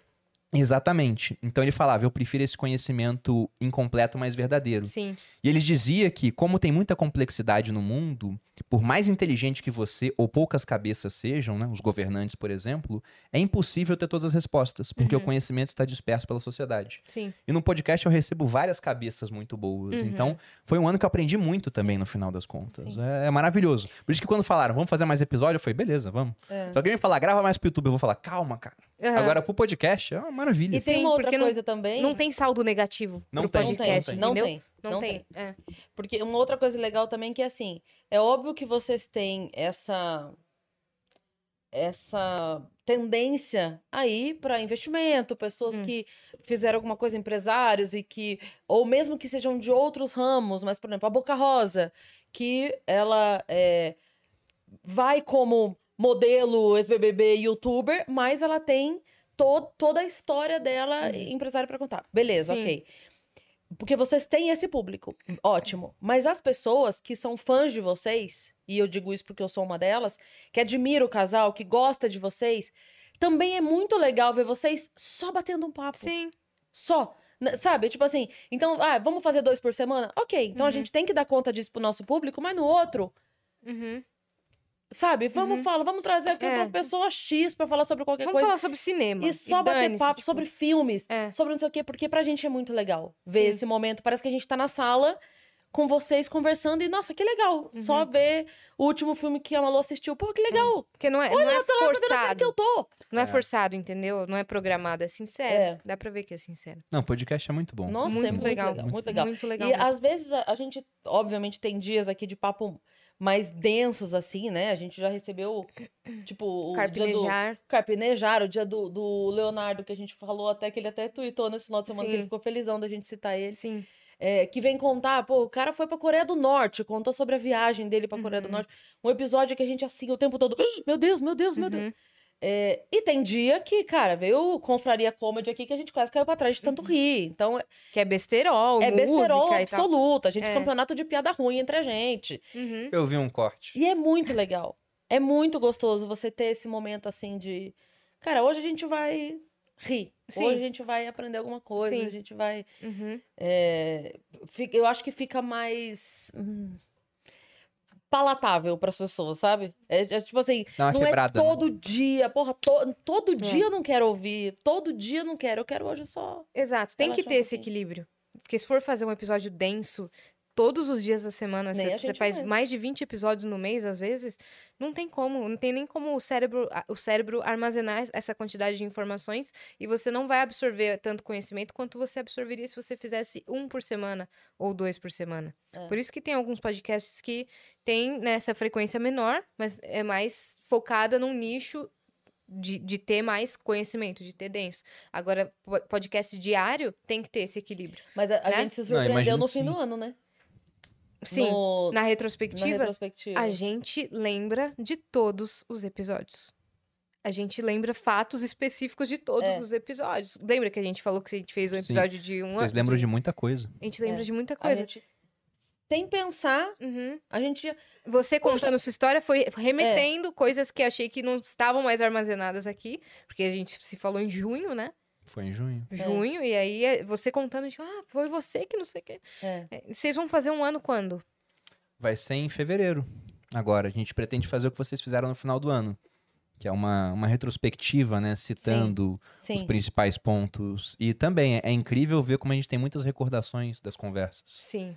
É Total. muito bom. Aprende muito. E a gente quer fazer mais episódios, porque, inclusive, isso é um, um insight que a gente teve com base nos podcasts de vocês aqui no- nos estúdios Flow. Porque, já pararam pra pensar no, no quanto de tempo as pessoas dedicam a assistir vocês? Sim. Uhum. Vocês fazem episódios de segunda a sexta, geralmente. Mais ou menos de quanto tempo? Duas a Duas três horas horas? e meia. Então, eu faço bastante stories, né? Se a pessoa for assistir todos os meus stories, se eu fizer todos que o Instagram permite, ela vai me assistir durante meia hora. Quantos o Instagram É. permite? É porque depois de 100 ele começa a tirar os do começo do dia, Ah, né? é verdade. entendeu? Eu acho que eu então, nunca cheguei nesse eu acho que nível. eu nunca cheguei nisso. ah, algumas vezes acontece, mas é, é raro, né? Você tem que estar falando muito pra isso Sim. acontecer. Em resposta escrita, não dá. E hoje eu tô escrevendo mais do que falando no final, porque até é uma coisa que você tem que pensar na hora de produzir conteúdo. Boa parte do Brasil não tem uma internet boa. Se eu escrever, eu consigo que o cara me assista durante o dia. Se eu Sim. falar, ele vai me assistir só quando chegar em casa e estiver na Wi-Fi. Então a Sim. chance de ser assistido é menor. Se eu faço em vídeo, o pessoal tem mais conexão comigo, mas menos gente assiste. Se eu Uhum. faço escrito, é menos conexão, mas mais gente Sim. assiste. Eu tento fazer Então um você equilíbrio. faz os dois, é. Exatamente. Só que o ponto é, esse cara vai me assistir meia hora no Instagram. Se eles verem o Vênus todo dia, eles assistem vocês duas, três horas. Sim. Então, olha como vocês É. têm muito mais tempo de tela na vida desse cara Sim. do que eu tenho. Agora, quando eu faço podcast, eu dou uma equilibrada nisso. Sim. E se a gente for pegar Hollywood, o ator principal de um filme é aquele que tem mais tempo de tela. Então, pra esse cara que vê o Vênus todo dia e vê o meu Instagram todo dia, o ator principal não sou eu, são vocês. Então, se eu quero ser o ator Querendo roubar meu principal... papel, Bruno? Exatamente. E eu vim aqui pra isso hoje. Vamos criar o podcast Marte. Vênus- barra Marte. É isso que eu vim anunciar. Não, mas faz Mas- total mas é sentido. isso. Faz total sentido. Sim. Já aconteceu, eu tava até comentando com a minha filha que essa semana que passou, duas pessoas me reconheceram pela voz. Eu- Você, quando você falou pela, eu imaginei pelada. Você me reconheceram Seria um pelado. Você é foi também. Não, Ah, Eu vi no Vênus isso. eu vi no Vênus. É, deu, eu cheguei. Mas com a Malu foi na risada, sabia? Já aconteceu isso. Dela rir? É, que é isso? bem específica a risada dela, né? Isso, a gente tava no Ai, aeroporto, doido. uma hora eu conversando com ela, ela deu uma risada. Nisso aí, as pessoas viraram e, e começaram a ver assim. Aí foram tirar foto com a gente. Sabe aquela cena de, de filme. Já viram Guerra Mundial Z? Sim. Que os bichos estão paradinhos, você faz um barulho, os bichos começam a mexer. Foi Aham. igualzinho. Né? Quando ela riu, um monte de gente virou pra trás e alguns vieram tirar foto com a gente porque reconheceram pela risada. Isso é doido. Às vezes eu tô assim no, no Uber também e começo a conversar e tal. Aí o cara ouve a voz do GPS e fala: Tu não é a menina que imita a voz? Reconhece pelo, pelo timbre de voz parecido com a imitação também. Pois Às é. vezes com o do Vênus. Isso já aconteceu comigo no, no Uber, foi até o que me fez comprar um carro no final. Comprou o tava- carro do Uber. Não, não do Uber. Amigo, desce. É, Mas o, o te Uber. adorei, vou comprar seu carro. Que cena maravilhosa. Mas o Uber já tá meio ruim, né? Tá. Nossa, O preço da gasolina aumentou muito, o pessoal parou de, de dirigir, ficou Sim, escassa a oferta sim. de Uber, tá demorando pra Exatamente, caramba. Tá demorando muito cancelamento, porque também cobram Demais. taxas abusi- abusivas. Demais. Aí eu já tava querendo comprar um carro, a Malu já tava também me pressionando pra isso. Só que a, a gota d'água no copo foi quando eu chamei um Uber pra ir do escritório pra casa. Um cara me pegou, entrei no Uber. Na hora que eu fui mandar um áudio pra alguém do escritório, ele virou e falou: Bruno Perini? Daí eu falei: Eu mesmo. Daí eu pensei: esse cara vai me levar até minha casa. Uhum. Aí ele me levou até minha casa, tirou uma foto comigo lá, né? E não, nenhum problema com isso, mas eu pensei em termos de segurança. Sim. Essa aqui é uma pessoa boa, Sim. mas poderia não ser. Claro. Então eu comecei a Claro. pensar em termos de segurança, eu falei, é, financeiramente talvez Sim. não seja a melhor escolha, mas pensando no todo, É porque o cara. ó, ó, o pensamento é mais ou menos assim, né? O cara que te reconheceu e falou, Bruno Perini, ele é teu fã. Né? Mas o outro que te reconheceu e não falou nada, esse é o perigoso. Sim. também né? pode é, ser. Esse que falou, Também, é. eita. Pode ter acontecido várias coisas. Entendeu? Eu não sei, Esse- né? Mas outro dia eu peguei um Uber, não Você sei falou. se lembra? Aham. Que Tava meio de madrugada e Sim. o cara começou a falar das pessoas que ele já buscou, assim, que são conhecidas na internet ou na TV. E ele começou a falar o endereço das pessoas. Ele começou a Caramba. falar. Pra ah, ela. outro dia. É, pra mim. Outro dia eu peguei o Maurício Meirelles, ele mora ali no tal, tal, tal. Na rua, ele sabia de cor. E ele tava me levando em casa e eu já termino, assim. Aí Mas ele. ele sabia que você trabalhava com internet? Aham. Ele sabia que eu era do Vênus e citou bem um episódio em que as pessoas me julgavam por não ter ido bem naquele episódio que foi o do Paulo Bilinski. Ele falou: Ah, eu, ass- eu assisti o Vênus, principalmente o episódio do Paulo Te Bilinski. deu uma alfinetada. Aham. Caramba. E falando o endereço das pessoas, eu queria muito ir embora. Tipo, eu queria muito sair dali, mas ele acabou me deixando em casa, mas eu fiquei, cara, ele tem informação do meu endereço. É. Olha, imagina ele pegou outra pessoa e começa a falar: acabei de deixar não sei o quê, fulana na rua tal, rua Sim. tal. E o Maurício Meire- o Meirelles na rua tal, rua tal. É. Então é um, é um perigo mesmo. Pois é. E, e eu tenho carro. Mas é que pra vocês compensa mais porque ali eh, tudo que vocês fazem é naquela região, não é? É, é raro vir pra São Paulo, né? Eu venho um Exato. pouco pra cá. E lá em Alphaville, é ainda pior o Uber do que aqui.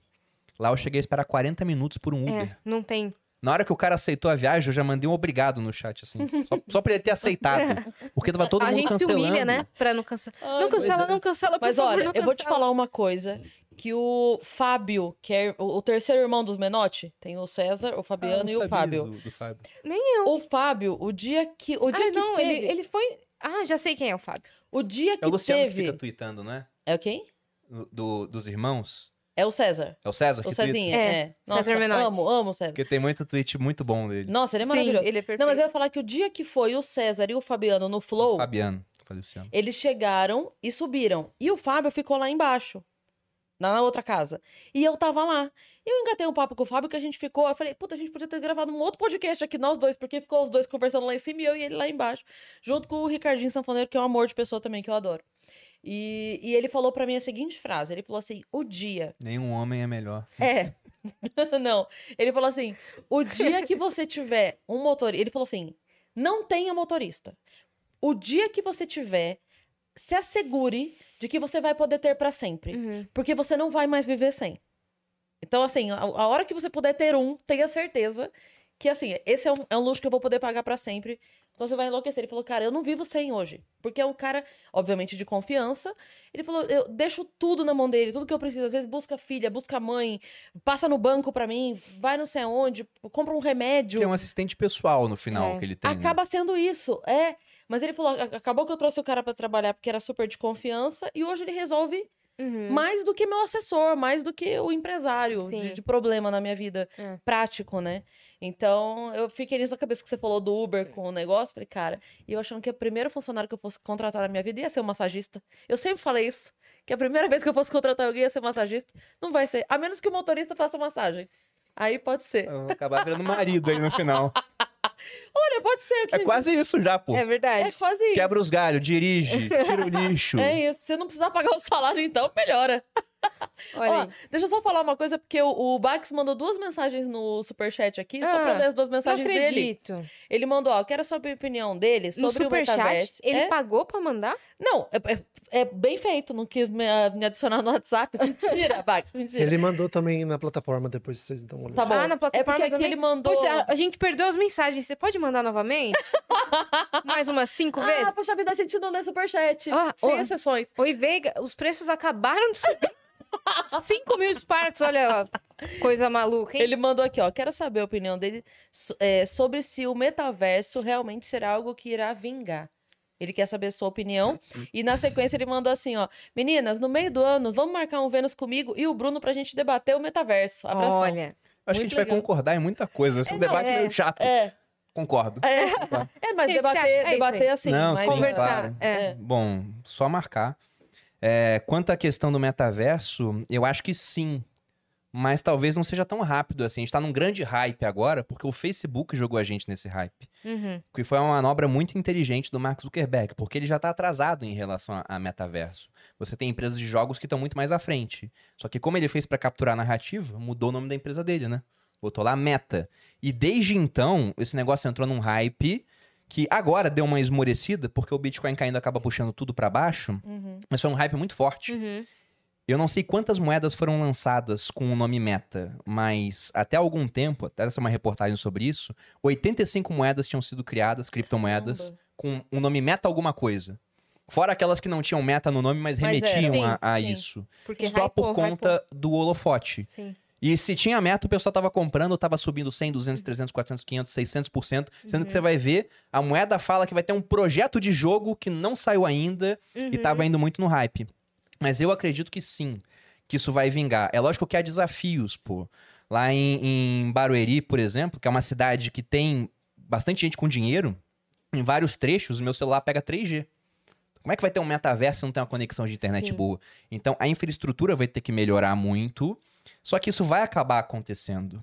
Tem até uma ideia que eu vou falar aqui, que eu aprendi com o Felipe da Paradigma, que eu já citei aqui anteriormente, que aquelas pessoas que falam, ah, não precisa ter metaverso, o pessoal quer fugir da realidade, e não tem por que eu querer fugir da realidade. Eu tenho vários privilégios aqui. Eu fiquei rico, eu sou um cara que é, tem uma boa apresentação, eu não tenho nenhum problema de saúde grave, eu consigo me locomover normalmente. Uhum. Então eu tenho o chamado privilégio da realidade. Sim. Eu Já sou. vive uma realidade que te agrada. Exatamente, eu sou tudo aquilo que eu queria ser. Agora, tem a pessoa que ela não tem esse privilégio, que ela tem uma série de limitações no mundo real. Uhum. Algumas até de nascença, pô, veio com algum, algum tipo de problema que limita ela a fazer certas coisas. E quando falam pra ela, ó, vai ter uma realidade onde você vai poder fazer o que você quiser. Uhum. Você nasceu homem e querer ser mulher, na verdade, e não quer passar por uma cirurgia, não tem o dinheiro, não- enfim, não quer fazer, lá você vai poder ser esse tipo de coisa. Você é que não anda porque tem um problema nas pernas, lá você vai poder voar. Uhum. Então, é lógico que isso vai atrair muita gente. O pessoal fala, ah, só quem vai pra lá quem acha a realidade chata. Então temos alguns bilhões de pessoas que Sim. vão usar o Uhum. metaverso. Pra mim é uma questão não de se, mas sim de quando. E também de quem vai fazer. Porque o Facebook está correndo atrás, outras empresas vão correr atrás também, são empresas muito capitalizadas. Eu não tenho o número atualizado, poderia até olhar agora, mas o Facebook tem uns 60 bilhões, mais ou menos, de dólares em caixa, né? É muita coisa, é muito dinheiro. Então ele tem recursos pra caramba pra correr atrás disso. Sim. Só que você tem iniciativas descentralizadas surgindo. Então, quando tem esse papo do pessoal começando a comprar terreno no metaverso, eu acho besteira hoje. Porque você está comprando terreno em um metaverso específico de um jogo. Uhum. Eu acho que alguma hora a gente vai ter um metaverso interoperável, onde várias pessoas vão poder lançar aplicações para esse metaverso específico, mais ou menos como naquele filme Jogador Número 1. Sei. Pra quem não viu, é um filme muito legal. E aí sim esse tipo de coisa vai começar a vingar. Mas eu acredito de fato que a gente vai ter usabilidade pra isso. né? Se vai ser daqui a 5 anos, ou daqui a 10, ou daqui a 20, eu não sei. Mas isso vai, vai acontecer. Uhum. Até ontem, por coincidência, eu fiz um post no meu Instagram que é um desenho, é um trecho de um desenho é, daquela série Rick e Morty. Rick and Morty, Morty né? Sei. E é, é mais ou menos assim. Eles vão pra um parque de diversões, aí o Rick bota um capacete na cabeça do Mori e ele entra numa realidade virtual. Ele acorda lá como um menininho chamado Roy. Ele fala: Nossa, eu tive um sonho estranho pra mãe dele. Eu sonhei que eu era um, um outro garoto e um velho colocou um capacete na minha cabeça. E naquela realidade virtual, ele cresce, ele estuda, ele vai na escola, vira jogador de futebol americano, ele casa, ele tem filho, ele tem câncer, ele se recupera do câncer, ele volta pro emprego do qual ele não gosta e morre num acidente bobo. Aí ele sai do jogo, depois que ele morreu. Ele fala, nossa, o que aconteceu? Aí o, o avô dele fala, você viveu 55 anos lá, né? Pra ele foram minutos, lá dentro foram 55 anos. É, só que isso dá, dá margem a uma série de questionamentos filosóficos muito antigos, né? Hipóteses da simulação. Será que isso aqui já não é uma realidade virtual muito bem criada, onde talvez alguém tenha colocado um capacete na cabeça e acordou e nasceu como Alexandre o Grande, filho do Filipe II, e foi lá, dominou o mundo Ei, caralho. e morreu com 33 anos. Aí Sim. saiu. Aí acordou em outra realidade. Aí Sim. botou o capacete de novo, voltou como Júlio César. Aí fez a mesma coisa, Sim. só que em Roma. Aí morreu, foi assassinado pelo Senado. Aí saiu da realidade. Aí botou o capacete de novo, voltou como Napoleão. Aí fez a mesma coisa, né? Uhum. Será que isso não tá acontecendo, né? Isso seria uma explicação tecnológica, barra filosófica, pro que o pessoal chama de reencarnação em algumas religiões. Sim. Então é muito doido Uhum. ver onde que a gente vai parar. Uhum. E se a gente for pensar que num universo infinito, com bilhões e bilhões de anos, se já surgiu uma civilização, uma única civilização, com uma capacidade técnica melhor do que a nossa, que a gente tá começando a entrar nesse mundo, mas Sim. imagina, pega o primeiro videogame lançado e vê como é que são os videogames hoje, a resolução gráfica. Sim. Isso Imagina- faz o quê?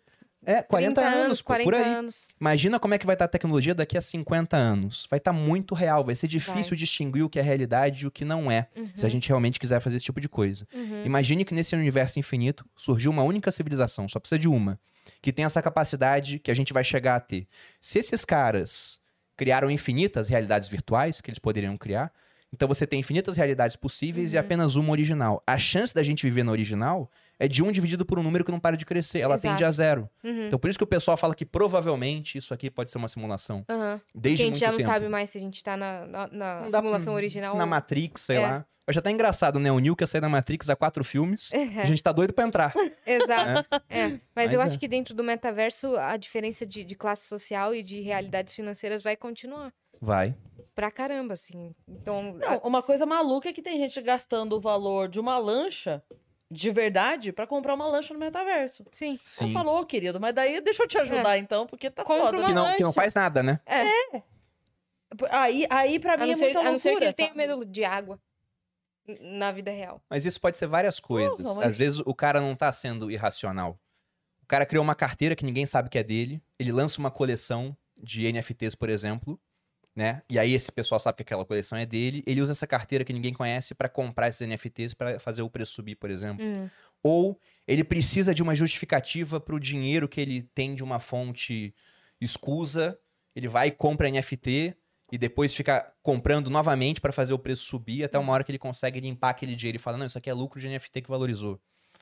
Então, tem muita coisa que está acontecendo, valorizações impressionantes, porque o pessoal utilizando um novo mercado para fazer uma coisa muito antiga, né? Uhum. Que é simplesmente poder ocultar bens de, de governos. Sim, Agora tem muita loucura também. Tem muita loucura. Sim. sim. Nossa, imagina Agora- como vai ser roubo dentro do metaverso. Arrastão. De- depende de como vai ser o metaverso. Mas considerando que vai ser muito parecido com o nosso mundo, provavelmente vai ser bem parecido com o que tem aqui, né? Exatamente. Sim.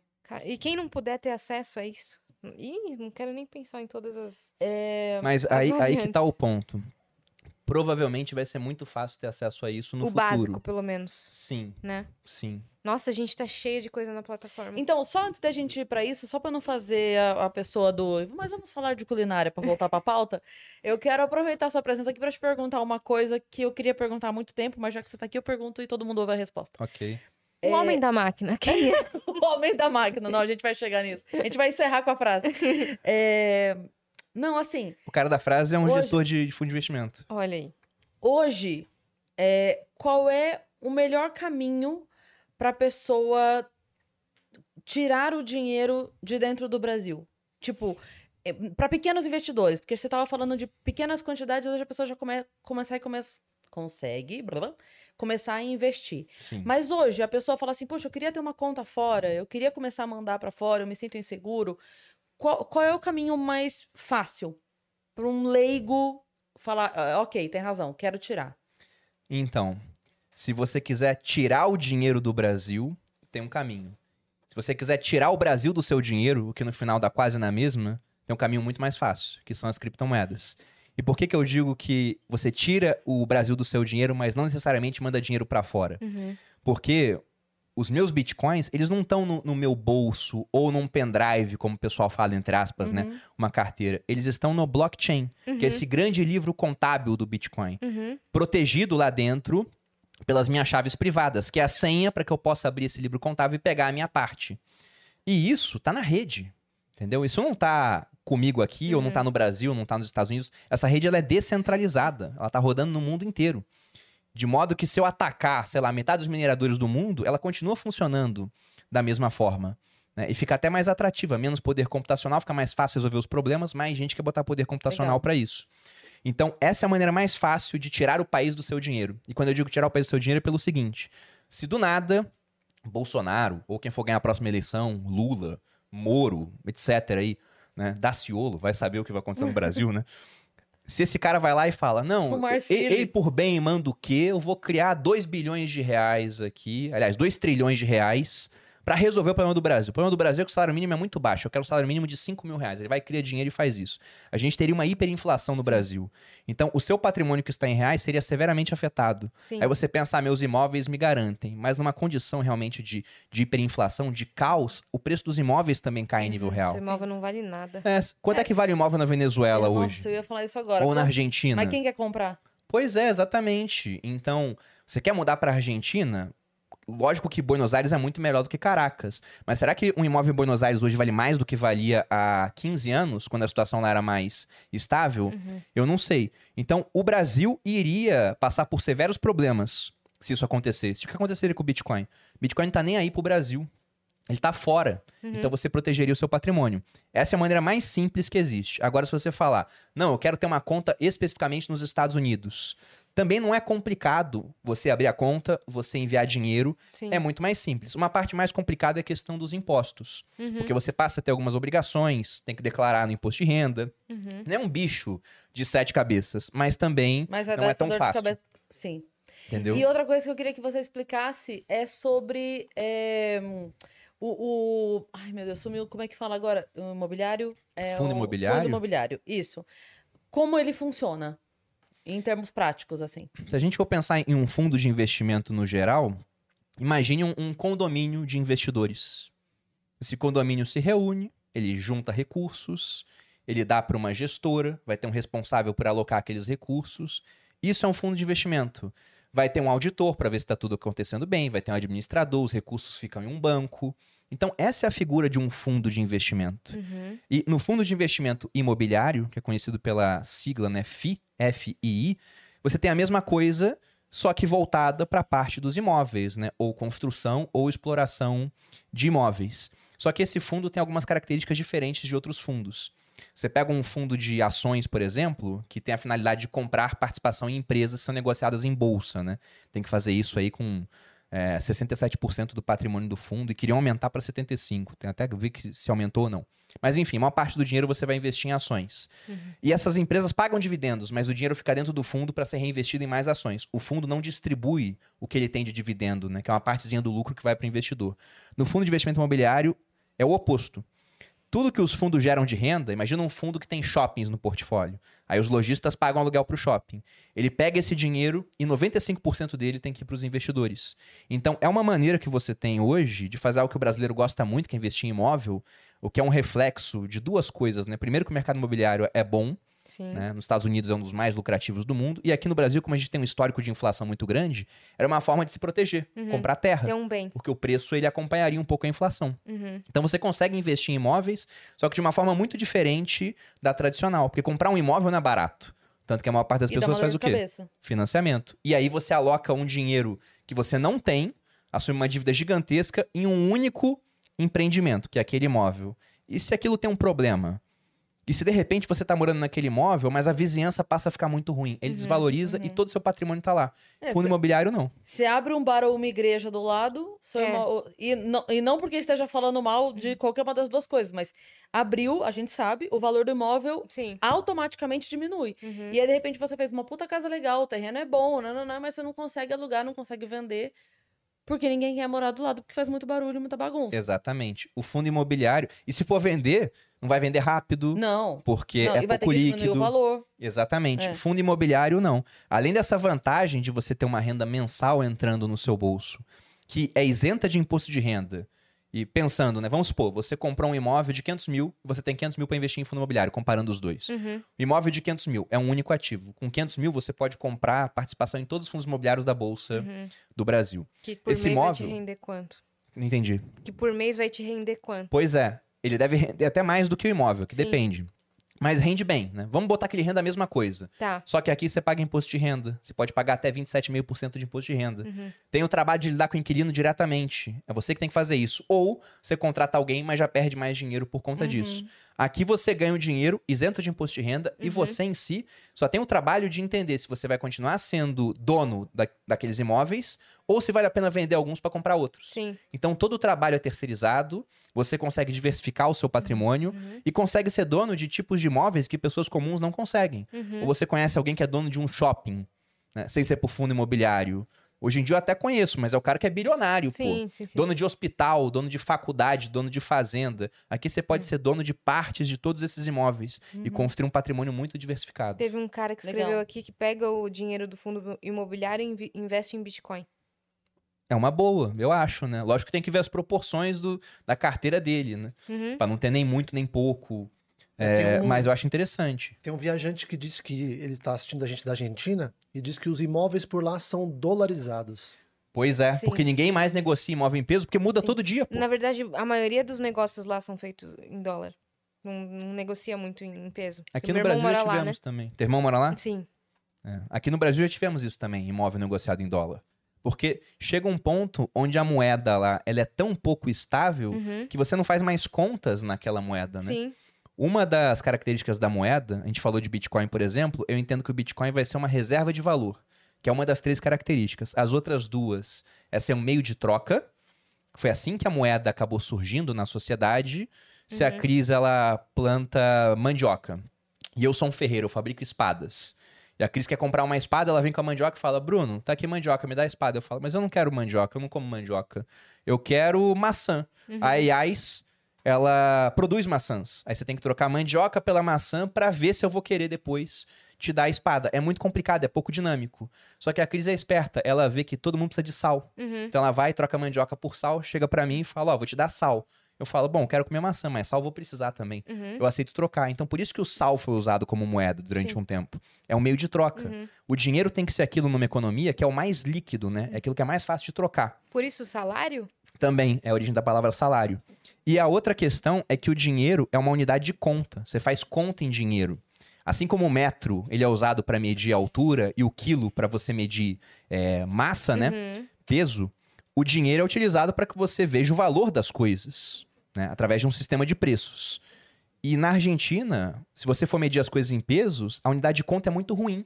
Imagina se o metro todo dia mudasse de, de valor, De- assim. Uhum. De Não, o metro de ontem agora é um metro e cinco. Aham. Aí daqui a um ano é um metro e doze. Aí depois é um metro e trinta. Você para de fazer contas com metro, porque você quer uma unidade que seja estável. Exato. E o dinheiro deles é muito pouco estável. Uhum. E o nosso também, né? Não é um, um primor de É. estabilidade, mas ainda é melhor do que o deles. Sim, Aí por isso que usam dólar, porque é muito mais estável. sim. Bora pra Bora. plataforma? A gente tá cheio de, de perguntas Então aqui. vamos lá. Bora, bora, bora. Try Hard BCG. Caramba. Try Hard aqui de novo. Bruno, sou grande fã do seu trabalho. A economia de todos os países tem estado bem bagunçadas. Vejo que ecossistemas de jogos ou multiversos podem ser perfeitos para testar novos modelos econômicos e mudar o futuro da economia mundial. Você acha isso possível? Acho. Eu acho, primeiro, agradecer por acompanhar o conteúdo, uma pessoa de excelente gosto, né? Isso fica, fica muito claro. Mas acho possível, sim. É, em vários jogos já tem uma economia funcionando, né? E, inclusive, ele falou: ó, a economia de vários países está bagunçada. Mas, para todo problema econômico, existe uma recompensa para quem resolver esse problema. Então, muito dessa bagunça vai ser resolvida nos próximos anos, através de, de novas invenções, né? De pessoas produzindo algo para atender demandas da sociedade. Então, sempre vai estar meio bagunçado, mas sempre vai ter solução para bagunça sendo feita dentro de algum tempo. Basta que os governos não proíbam que essas soluções elas sejam criadas, né? Porque a bagunça dura mais tempo. Ah, ele Mas tinha sim. mandado uma pergunta antes, por isso ele falou try hard aqui de novo.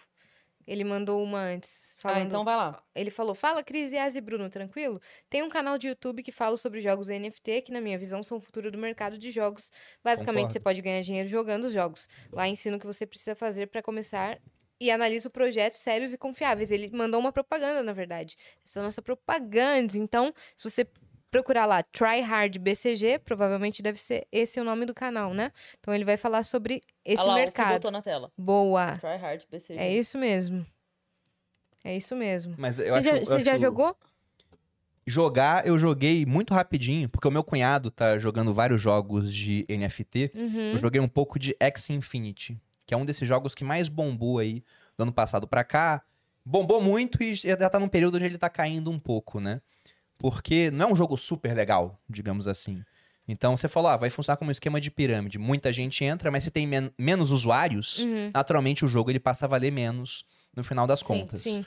Tá? E, e não tô falando que o jogo é uma pirâmide em si, mas isso acontece com qualquer empresa. Se a empresa tem muito cliente, ela vale mais. Se começa a ter menos cliente, ela vale menos. Uhum. Então eu joguei sim.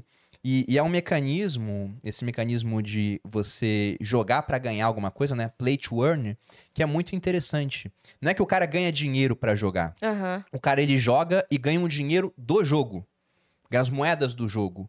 E essas moedas do jogo, como elas podem ser usadas no jogo para uma série de coisas, e os jogadores podem transacionar entre si, elas passam a ter um valor monetário. Uhum. Porque o cara dá importância para aquilo.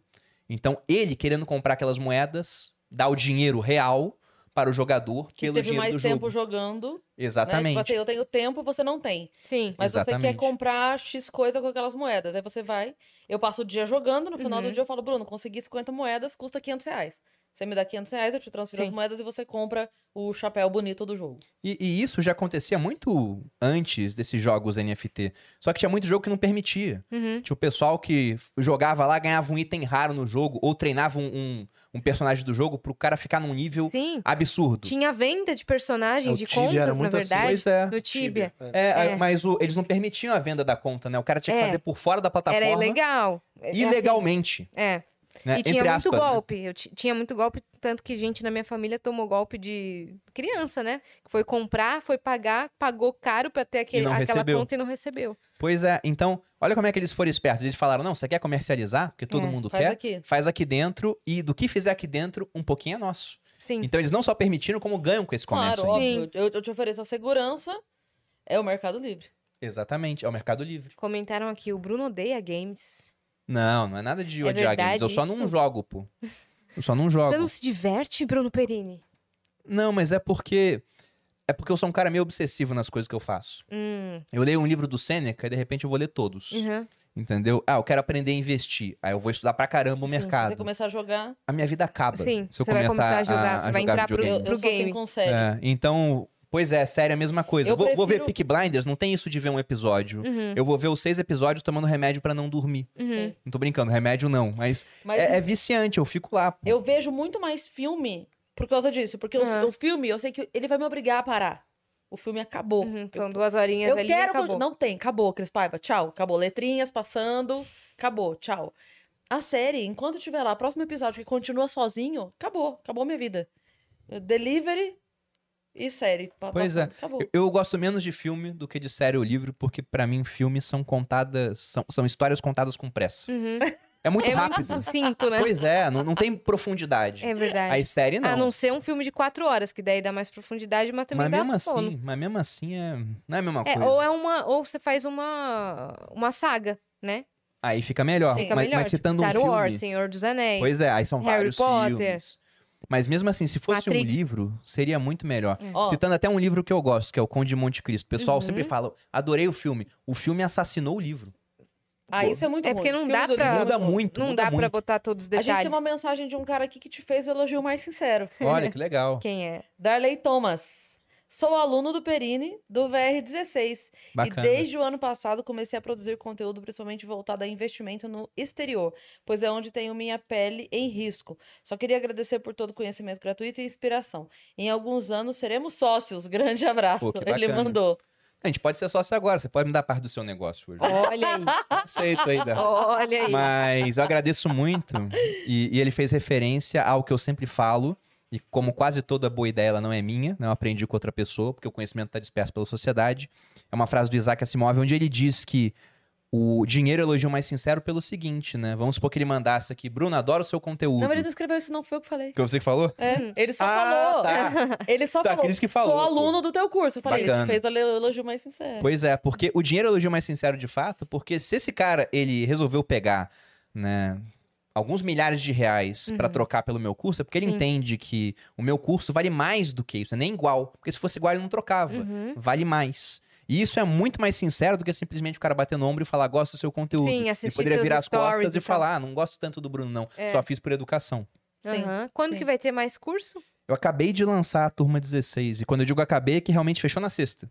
Ah, No domingo agora foi a primeira aula, né, do módulo 1. O pessoal gostou bastante, foram quatro horas de aula, era pra ter sido três, Uhum. mas eu me empolgo um pouco na, na hora de dar aula. Aham. Acabou sendo quatro, São mas acredito lives? que são lives, ficam gravadas depois, logicamente.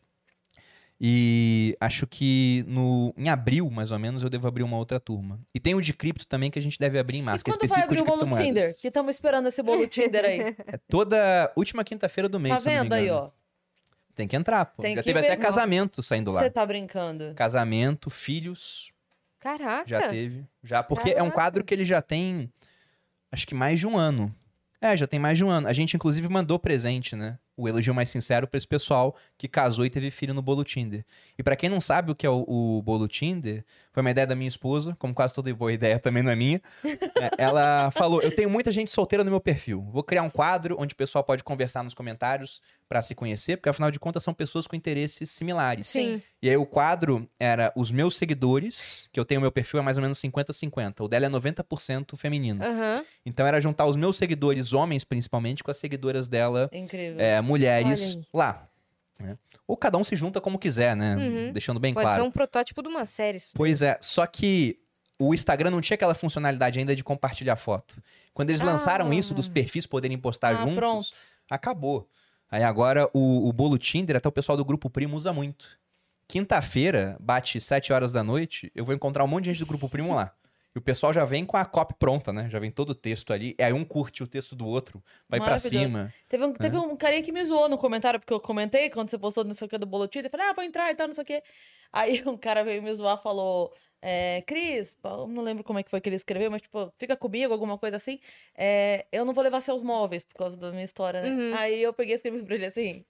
Falei, bom, já que me zoou, né? eu Falo, nem meus bitcoins? Aí ele mandou, não, eu tenho os meus e kkk.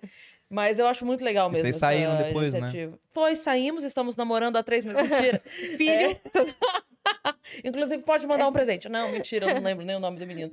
Mas é porque eu achei engraçado porque ele me zoou disso do, do negócio. Mas eu acho muito legal essa ideia mesmo. Da Não, foi galera muito bom. Comentando. E esse é o raciocínio de longo prazo que a gente tem. É, é um raciocínio do marketing digital. Porque se você cruza dois seguidores, nasce um terceiro. Então seu público tende a aumentar. Tudo bem que vai demorar uns anos, Filhos né? da mãe. Algumas décadas.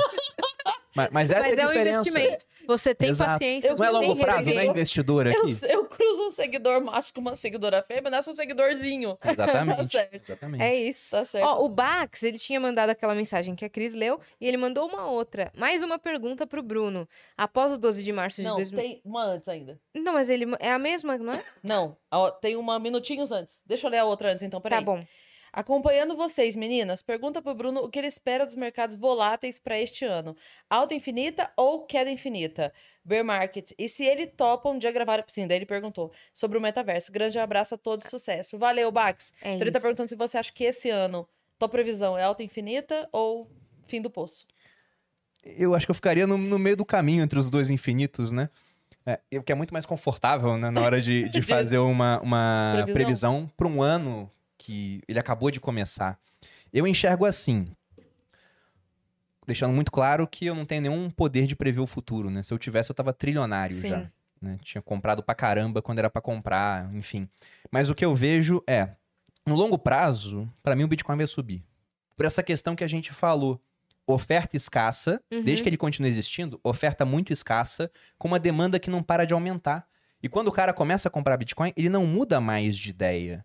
É uma ideia do Nassim Taleb que ele fala, que é a da, da questão da minoria.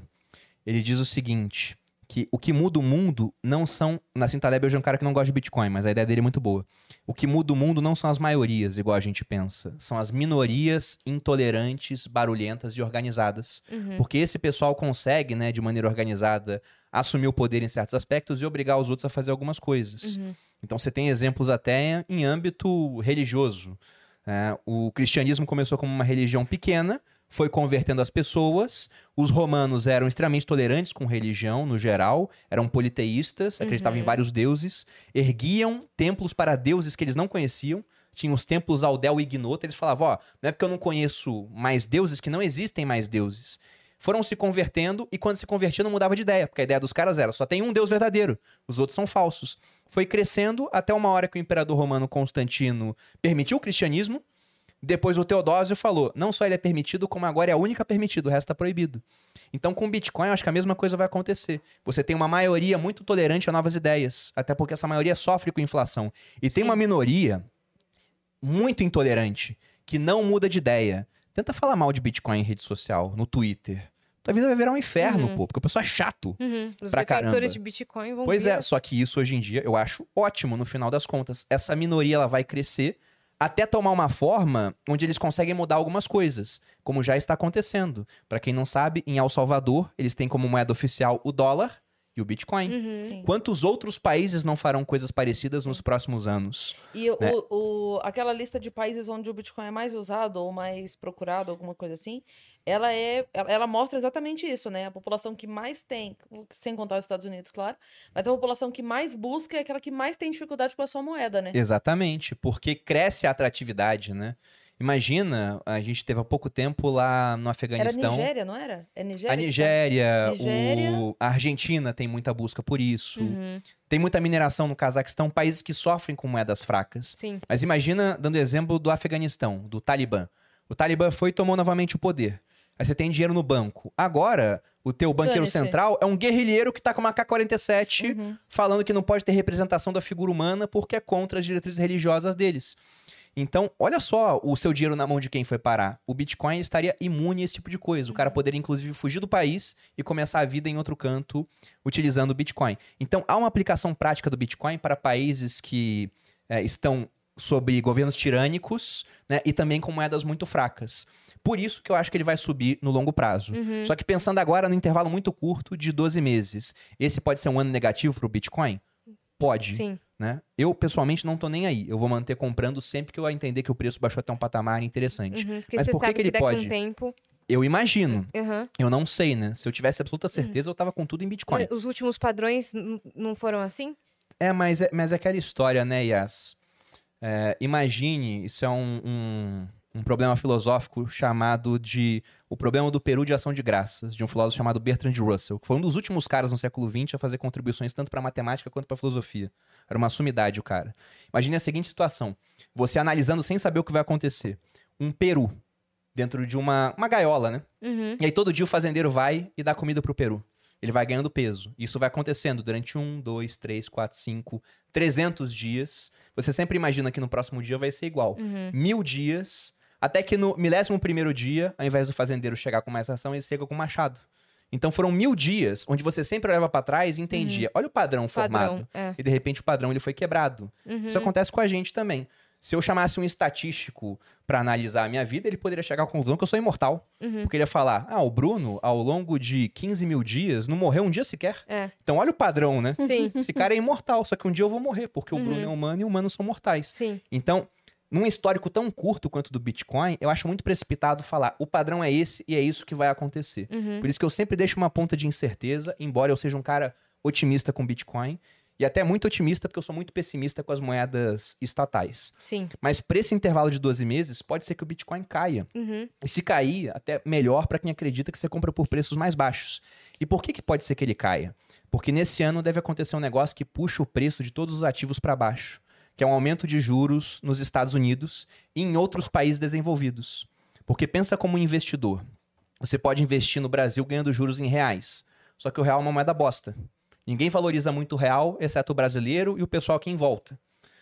Agora, quando o pessoal fala, você pode investir nos Estados Unidos e ganhar juros, por mais que seja um juros baixo, é juros em dólar. Sim. Então você começa a tirar dinheiro do Brasil para levar para locais mais seguros. Uhum. Quando você tira dinheiro daqui, o preço do- das empresas no Brasil começa a cair. Sim. O próprio real cai em relação ao dólar, se desvaloriza. Você soma isso em incerteza política. Então seria ruim para as nossas moedas, seria ruim para as moedas de outros países. E entendendo o Bitcoin como um ativo de risco, é ruim para o Bitcoin também. Uhum. O pessoal tiraria dinheiro do Bitcoin para levar para outros locais. Sim. Então o Bitcoin pode estar caindo até por conta disso. Uhum. Porque as bolsas reagiram mal a. Não é nem aumento de juros, é, é a possibilidade de aumentar juros lá fora. Uhum. Já estão falando que vai acontecer e o Bitcoin também está caindo. Só que 12 meses para o Bitcoin é muita coisa para a gente falar se vai ser um ano ruim ou não. Uhum. Eu permaneço comprado e sempre comprando mais quando eu acho que o preço está no patamar bom. É isto. Tem outra pergunta do Bax sobre Bora isso, é, que é aquela pergunta que ele tinha mandado, né? Após o 12 de março de 2020, no Covid, o Bitcoin caiu 50% em apenas um dia. Queria saber se ele já considera o Bitcoin como reserva de valor depois de ver aquela queda. E se ele Le- tem Lembro bem alguma. desse dia. É. E se ele tem alguma alts, fora o. É, é ET que fala? Ether. É, ah, Ether. Que ele investe para o longo prazo? Você tem alguma alts? Começando até por essa última, o- qual seria o conceito de longo prazo? né? Se eu for pensar em longo prazo como mais de cinco anos, eu só confio no Bitcoin e no Ether. Uhum. Nenhuma outra eu confio para mais de cinco anos como um bom investimento. Agora, sobre esse dia, lá em 2020, quando o Bitcoin caiu 50%, por isso que eu digo que testes são feitos nesses momentos de volatilidade. Sim. Eu já tinha feito, acho que nove turmas do meu curso do Viver de Renda. E desde a turma 1, que eu lancei em 2017, eu falava de Bitcoin. Uhum. Tem lá o print da aula que eu dou de Bitcoin. Bitcoin valia 7 mil reais na época. Ai, que tristeza. Só que seis meses antes valia dois. E seis meses antes valia, sei lá, mil. Sim. Então o preço já estava aumentando. Quem pegou naquela época. Não, não, teve aluno meu que ficou milionário, porque o cara comprou três bitcoins, Sim. guardou e de repente o bitcoin chegou a 360 Sim. mil. Aí o cara vai e realiza um pouco, né? Se não realizou, ele não tá mais milionário agora. Sim. Mas daqui a um tempo ele vai estar milionário em reais por conta do, Sim. do Bitcoin. Você, Só que naquele dia, você- só pra falar disso, você acredita na, na questão de é, realizar pelo menos o que você colocou de início? Acredito, acredito, porque você é, você anula o seu risco, né? Isso, é. O negócio dobrou de valor, você pega o lucro, bota no bolso Tipo, e, e mantém a posição original. falando numa, numa situação mais assim, tipo, a pessoa tem mil reais, botou, fez dois mil ou fez mil e quinhentos, tira mil e continua com o restante, né? Pra... Pode ser feito. É, eu acredito muito mais nisso, inclusive, para valores maiores, né? Uhum. Porque mil reais ou não, tudo bem que mil reais pode ser muito dinheiro para uma é pessoa e não para outra. Sim, sim. mas não vai mudar a vida da pessoa. Mas com grandes valores, eu acho que é bem interessante você ser mais conservador nesse aspecto de anule o seu risco, né? Pega esse lucro, bota no bolso e mantém agora o risco com o restante que era dinheiro que nem existia antes. Uhum, Aí você fica no, no zero a zero se algo der muito errado. sim. Mas, é, qual que era a pergunta mesmo? Perdão. Então Ah, não, do dia da, Ah, dos 50%. Exato. Você já tinha respondido Pois é, o que aconteceu nesse dia foi que o Bitcoin caiu muito 50%. e vários alunos meus perguntaram: Bruno, né, o Bitcoin não é uma reserva de valor? Né? Eu falei, eu sempre falei, eu vejo como uma possível reserva de valor, falta o teste do tempo. Uhum. Mas eu tava comprando nesse dia. É, e não foi só os meus alunos que me questionaram. Teve cara no, no Instagram postando story com o Bitcoin caindo e me marcando sem eu aparecer. Uhum. Pra eu ver que ele tava falando. Olha aí, não tinha um cara que falava de Bitcoin? Vai lá, né? Cadê o seu Messias Salvador agora, do, do né? Bitcoin. Cadê aí o, o Bitcoin? Aí, o que, que eu fiz? Eu comecei a comprar um Bitcoin, um ou meio, variava o dia, todo dia. Eu fiz isso durante quase 30 dias seguidos, nesse período. E mostrando que eu tava comprando.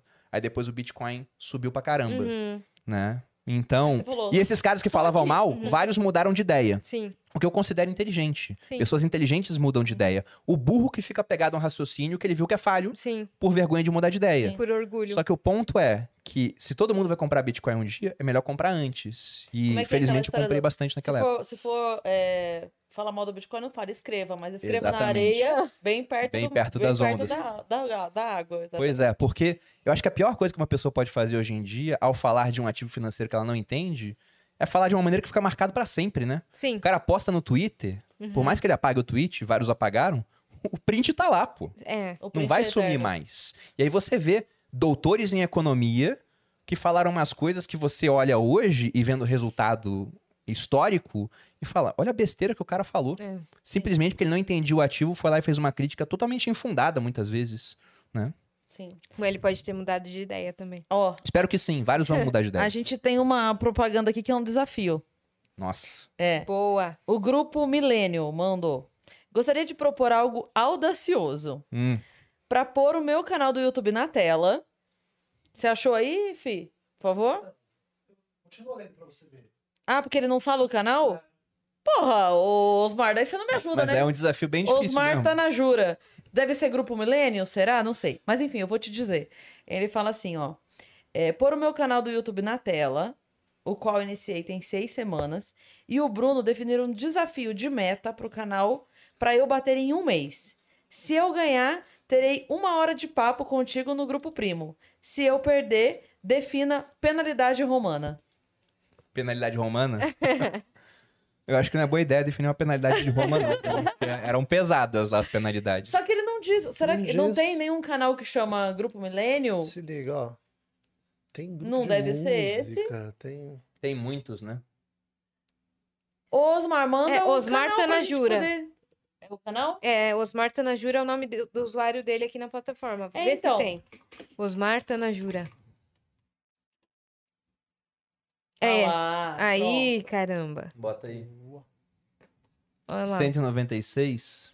Então vocês É que, é que quanto assim. menor ele é, mais ousado você pode ser na meta, né? É, se ele deixou pra você colocar a meta, não coloque nem algo tão impossível, mas Ah, também... entendi. Tipo, vamos só dar um exemplo. Se esse desafio fosse do Vênus, por exemplo, a gente tá com 630? 640. É, Se você fosse bater um desafio pra um mês do Vênus, algo difícil, mas não impossível, qual seria? Vocês estão com 630? uhum. Em um ano, pensa ah, isso. ganhar mais 100 mil seguidores em um mês é bem, é bem desafiador. é desafiador? Eu Tá, acho sim. desafiador. Tá. Agora, pra um canal pequeno, se eu falar pra ele, ó, você tem que encerrar com o dobro. É muito tranquilo, pô. Sim. Sim. E levando em conta até que eu já vi vários canais, ele fala de cripto aqui, pelo que eu tô vendo. Tem canal de cripto que é assim, você tem vídeo de 500 views, 300 views, até o, que a- a- o cara ele acerta a mão em um vídeo. Aquele vídeo bate 100 mil views. Aí o cara Sim. ganha 10 mil inscritos Sim. no canal. Aham. Teve um vídeo que eu vi que era assim, eu tava pesquisando até sobre o X Infinity pra fazer meu vídeo, assisti vários. Aí teve um vídeo que eu vi de um cara super bem produzido, não sei o quê, e no meio do vídeo ele fala: se esse vídeo chegar a 100 likes, tinha 10 mil likes, né, eu faço outro. Aí eu fui ver os vídeos anteriores, era tudo vídeo que não tinha view, só que ele acertou a mão em um vídeo e cresceu muito. Até por isso que eu considero o YouTube, pra quem tá começando, muito melhor do que o Instagram. Porque você faz um vídeo bom, ele fica sendo procurado durante anos. Sim. No Instagram você faz o melhor Sim. conteúdo do mundo nos stories e some em 24 horas. Que né? também, é, que também é uma vantagem de canais como o nosso, assim, que é, você mensalmente aumenta é, gradativamente mais pouco a Uhum. quantidade de views e seguidores, mas você tem, tipo assim, a cada mês a gente tem mais 20, 22 vídeos que as pessoas estão procurando. Sim. Então, no primeiro mês de vendas, a gente tinha 20 vídeos. No segundo, 40. É. E, e assim. Daí a né, gente mudou a Você frequência. tá aumentando o seu é. exército de vídeos. Exatamente. Sim, então, sim. hoje a gente chega e muito mais gente assistindo. Então, Exato, e tem, tem vídeos que, sei lá, terminaram a live com, sei lá, 50 mil acessos, hoje estão com um milhão. É. Do nada as pessoas começam a acessar muito aquele vídeo e continua, ó, mês a mês, crescendo, crescendo, crescendo. Tem mais audiência alguma? daquele Mas Tem eu, tenho, eu uma. tenho que botar a meta dele, né? Ah, É. é, a meta dele. 10 Eu acho que eu não vou estar sendo sacana se eu falar 10 mil. 10 mil eu também acho. Não, não, é, não é sacana isso. É um Em um desafio. É um desafio. É um desafio. Até porque uma hora do meu tempo hoje. É, se eu tá falar pra certo. você, ó, uma hora do meu tempo custa 50 mil reais. A Malu vai me dar os 50 mil agora. Uhum. Falar, então eu quero essa, essa hora pra mim. Então me dá. É. Porque já teve essa conversa Eu já. se acho eu que deveria 10 mil é oferecer alguma mentoria de hora. Ela falou, quanto você cobraria? Eu falei, sei lá. Daí ela falou, ó, porque se for tanto, eu pago. Falei, então não faz sentido, né? Por esse valor. E acaba Sim. que Sim. o Thiago não oferece, eu não ofereço, porque pra gente não acaba não fazendo sentido. Ficaria um valor tão caro que, na minha opinião, não conseguiria agregar pro cara o que ele precisa. Talvez na opinião do cara até valesse a pena, senão ele não não estaria pagando pra aquilo. Só que não fecha muito a conta. Então, 10 mil. Então, 10 mil Osmar, inscritos. É que a, Ma a Má não tá Osmar aqui tá nesse na momento. 10 mil. Mas você falou agora de quanto vale uma hora do seu tempo, ela já ia estar rindo da minha cara. Porque essa história de quanto vale uma hora do teu tempo, tem uma historinha que eu lia pros pais na reunião de, de pais quando eu dava aula, que eu não consigo falar, eu não vou contar ela agora porque eu vou chorar. Eu sempre choro com essa história. E tanto é que quando eu precisava falar dessa história na reunião de pais, eu fazia uma coisa que era tipo assim, fingir que eu queria fazer uma dinâmica e pedia pros pais lerem. Vamos fazer o seguinte, cada pai lê um parágrafo, Você não porque eu não chorar. consigo ler. É, eu choro real com essa história. Porque tá, tem no- na internet, gente. Bota aí essas, essas historinhas de fundo moral, sabe? de criança com os pais assim. Hum, Nossa, e, e aí você falou isso agora. Eu já até olhei pra trás pra ver se a Má tava aqui, que ela ia estar tirando sal da minha cara já. Ó, a última que a gente tem é da Clínica PRC, que mandou também uma propaganda. Olá, Cris, Yas, Bruno e ouvintes. Finalmente criamos uma maneira acessível e sem efeitos colaterais para se livrar da alope... é? É, alopécia, né? Se- A- é. Começa a cair alopecia. cabelo, né? É. Alopecia ou alopécia? Não tá Não sei. acentuado, então acho que você pode falar alopecia. Alopecia. Da alopecia e da tão temida queda de cabelo. Chega de sofrer, nós da Clínica PRC, arroba Clínica PRC, PRC, no Instagram, podemos te ajudar. Nos conte pelo que você está passando através do 11 95226 8060. Eu vou Deve repetir. estar lá, não tá? Deve, fi. 95226 8060. Tá aí, Clínica tá. PRC. Ó, ótimo. Tratamento acessível sem efeitos colaterais. Muito bom, muito bom. Muito legal. Mais de duas mil pessoas cabeludas. Olha aí. Muito legal. Valeu, Clínica PRC. Ah, ali tem, no, no link Tem. tem, ó, WhatsApp de atendimento. É, é isto, tá? Muito legal. Você sabe que eh, eu ia fazer um trocadilho infame, porque você foi falar do alopécia, alopecia, alo- não sei o quê. Aí eu ia falar, eu falei, não está acentuada. A menos que o acento tenha caído. Ao contrário do cabelo. Ah, perfeita, perfeita, perfeita.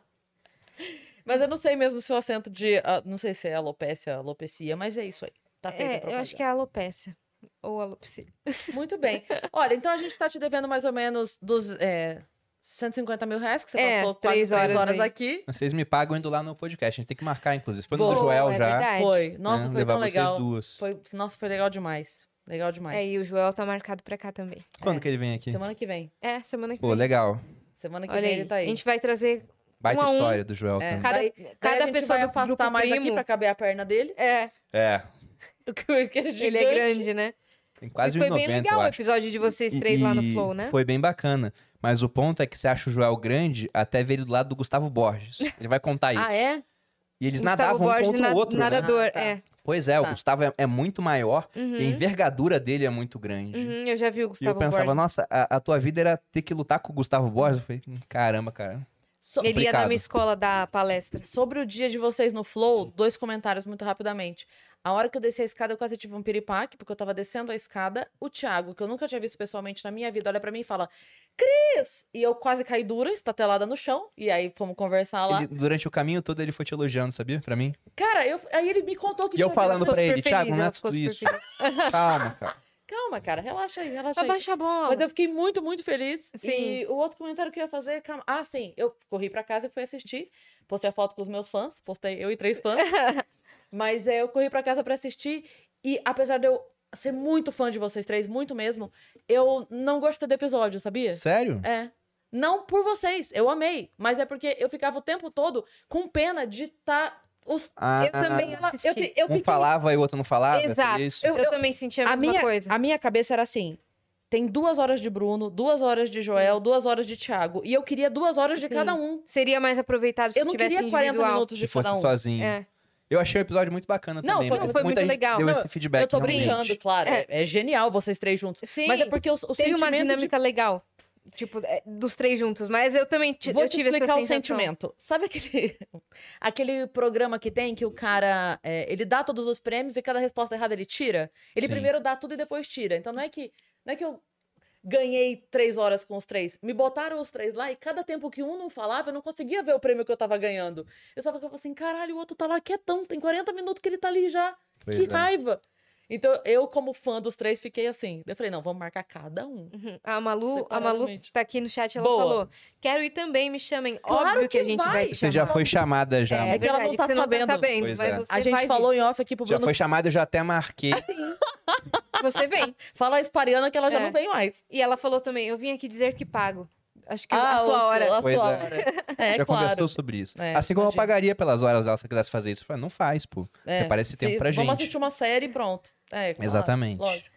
É Muito isso. legal, e, Bruno. E se eu tivesse, pagaria os dois. Fala, vamos jantar, tá aqui. Paga os dois pra jantar. É, existe, existem esses casos, né? Que as pessoas pagam as horas das outras. Ex- Existe. Inclusive, é- é uma profissão muito antiga, diga-se de passagem. não é. Mas não é a mais antiga. Eu discordo de ser a mais antiga. Porque vendedor é mais antigo? Não, porque se alguém pagava essa profissão, alguém já tava ganhando dinheiro com outra Talvez É. até assim. Então, vira, vira um negócio.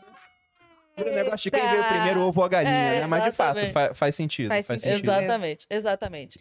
Gente, vocês que ficaram com a gente até aqui, muito obrigado pela companhia. É, deixe seu like, interage com esse vídeo, deixe seu comentário, compartilha no grupo da Hidroginástica, manda pra sua tia assistir. Segue a gente em todas as redes sociais, ou Vênus Podcast e também nas nossas redes pessoais, né, Yas? Arroba Cris Paiva, arroba Yaziacine e Bruno Perini. Deixa todas as suas redes sociais, deixa tudo, curso, deixa tudo que você quiser, os Tudo. sócios, deixa- tudo. Bom, Dinheiro, carteira. A- Aquelas 12 palavrinhas.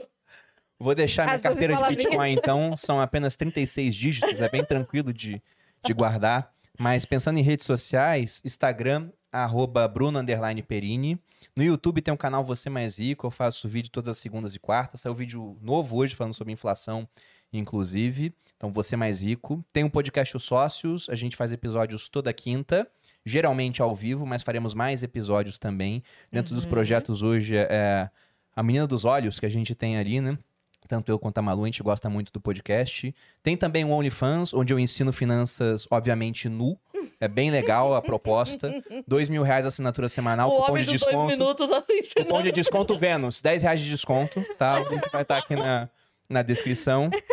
O homem de o, dois minutos. o, o OnlyFans é brincadeira, tá, gente? Não, Não, imagina, é, é imagina verdade. tem mesmo. não, já deve ter criado. Alguém criou um Bruno Alguém Perini deve ter lá. criado. Alguém tá? deve ter criado. Mas é, é basicamente isso. E eu deixo o convite também para que vocês conheçam mais do meu trabalho, para que possivelmente possa vir fazer parte do Viver de Renda Turma 17, a gente está na 16 agora, ou do Viver de Renda Cripto, que é exclusivo, focado em criptomoedas, que está na primeira turma e em março deve abrir a turma 2. Incrível. É isso. Acho Incrível. que é isso. Só, só porque a gente tá muito legal, vamos fazer a propaganda aqui também, que nós falamos de fundos eh, imobiliários. Agora no- na Rico você consegue investir em fundos imobiliários, que eu já tô sabendo. Ah, ba- bastante tempo. É? Bastante tempo. E também divulgar a coleção de roupas da Malu. Pois é, Pô, é aqui faz, verdade. aí o, coleção da Malu. faz aí o merchan da esposa, Pode fazer caramba. o Eu tô merchan. usando aqui a- uma roupa da MAP, que é a marca que a Malu criou no ano passado, que tá incrível, assim, é principalmente focado em roupa feminina, Uhum. mas tem camisa, porque eu uso camisa preta e branca. Aí Sim. a Malu falou, você vai usar camisa preta e branca? Começa a usar a minha, né? Pra divulgar. Então ela criou essa roupa masculina, eu uso praticamente todo dia, extremamente confortável. Ela inclusive usa uma dessas pra dormir lá em casa quase sempre. Pra quem quiser conhecer mais do trabalho, é só procurar no Instagram da Malu por by Malu Perini, tem lá um, um perfil, um arroba, ou entrar no site da MAP também pra ter acesso a, a essas roupas. É by MAP o site. Mas vai estar no Instagram da Malu. Dê uma olhada, tá? Para quem quiser usar roupa masculina ou feminina. Dentro dos projetos que a gente fez, é até interessante pensando em termos de negócio, o nome MAP, né, é mapa em inglês para os leigos, né, quem não, não entende o inglês, traduzindo aqui, e pode ser entendido como mapa para você se vestir melhor. Mas também tem um ponto aí, a gente já pensou nessa empresa para ela ter um nome que é vinculado a Malu, porque o nome dela é Malu Perini, então vira Sim, uma abreviatura. MP. Mas se a gente vender a empresa, e o projeto é que ela possa ser vendida daqui a uns 5 anos, né, por um valor alto. Do dia pra noite, ninguém mais liga a MAP a Malu Perini. Igual aconteceu com a C&A. Vocês sabiam que quem criou a C&A foi o Carlos Alberto? Não. Porque não foi realmente, mas poderia ter sido. Entendeu? A gente é quase. Afinal de contas, Você é C&A. quase... Aham. Você incrível. riu, é? Você fala que não ia rir das minhas piadas? né? Agora, já que falamos de coisas da Malu, e a gente precisa encerrar com essa frase, a Malu Pois é. também tem um sexy shop virtual, Tem. não é? E desse assunto veio a frase, que a gente precisa encerrar com ela, por É favor. verdade, é verdade. Então, a, a minha esposa. Isso aconteceu, inclusive, no começo de 2021. A gente passou ano novo com vários amigos. E um deles já tinha um sócio que falou: sex shop é um bom negócio. E ele falou: cala a boca, né? Que bom negócio, pô. Negócio que a gente nunca mexeu com isso, não sabe como é que é. Só que a Malu, ela era afiliada de um sex shop e vendia muito. Era até uma coisa que eu não entendia. Eu falava, caramba, ela faz um arrasta pra, é, por, é, pra cima por mês e vende 10, 15 mil reais de comissão. E a comissão era só um percentual do valor da venda. Né, Quando era capitão do exército, eu ganhava 10 mil reais, eu jurei morrer pela pátria. eu achava muito E a desproporcional. comissão dela do. Pois é, mas ela falava, é que eu faço as pessoas mais felizes. É que a gente comentou isso com esse amigo, que é o Raul Sena, fala de investimento também, tem o canal Investidor Sardinha. Ele falou, cara, vamos abrir um então. Aí a Malu falou, o que, que você acha? Eu falei, ah, amor, você tá trabalhando pros outros, só ganha um dinheiro, não é dono de nada no negócio, né? Acho ótimo. Uhum. Criaram um negócio juntos e já é um dos maiores sex shops do Brasil. É tá entre os Vi- cinco é Vi- maiores. Vibra? É, o perfil no Instagram é arro- arroba avibrio. né? Ou você pode procurar o site também Vibrio. É que é meio difícil de ranquear o site, porque Vibrio é o nome de uma bactéria também, muito famosa, causa cólera. Então é difícil, né? Aí, é. ranquear. Mas é um nome também que, quando você sabe que é de um sex shop, você liga, né? Vibrio, a vibrar, a Uhum. vibrador. E o produto que mais é vendido lá é um vibrador de clitóris. né? É Sim. pequenininho, né? Parece um, um batom. E, segundo as mulheres que usam, é um produto que toda mulher deveria conhecer. Porque acaba que deixa o sexo, que não precisa ser ruim, né? não é que tá ruim e vai melhorar com isso. Às vezes já é muito bom, mas é um estímulo a mais. Isso faz com que a mulher atinja o orgasmo de maneira muito mais rápida, com mais intensidade. Só que quando ela abriu o sex shop, ela abriu para oferecer pro público dela, que era um público que muitas vezes não estava procurando aquilo. E tinha um certo preconceito. Primeiro um preconceito Rola pensando, mesmo. será que eu vou comprar esse negócio e vai chegar em casa uma embalagem roxa com uma etiqueta Palácio do Prazer, né? Imagina o porteiro, Dona Ana, chegou aqui, né? Um, pênis de plástico tamanho mega, gigante embrulhado no formato. Então o pessoal já tinha esse preconceito. E o outro era o preconceito do parceiro, que ele pensava, pô, só eu não sou suficiente pra você? E aí quando o pessoal fazia esse questionamento, eu comecei a usar uma frase que vocês já usaram aqui no podcast, com várias, várias diferenças. né? Podemos dizer que usamos? Não sei. Não sei, talvez. Variações dela. Pois é, usaram variações. Mas essa frase foi engraçado, que eu tava vendo no dia uma conferência de investimentos, onde perguntaram para um gestor, para um americano chamado Paul Tudor Jones, tá, o nome dele é bem emblemático É. pra isso, né, Paul? Falaram assim, você acha que é, o aumento da mecanização, robotização, inteligência artificial não vai roubar empregos dos humanos? Ele falou, olha, alguns empregos vão sumir, outros vão ser criados, né? E ele usou uma frase que eu achei muito interessante. Ele agora, falou é que agora, agora. nenhum homem é melhor do que uma máquina, mas nenhuma máquina é melhor do que um homem com uma máquina. E nesse dia estavam perguntando isso pra Malu. Eu falei pra ela, nenhum homem é melhor do que uma máquina, nenhuma máquina é melhor do que um homem com uma máquina. Nenhum homem é melhor do que uma máquina, nenhuma máquina é melhor do que um homem com uma máquina. Exatamente.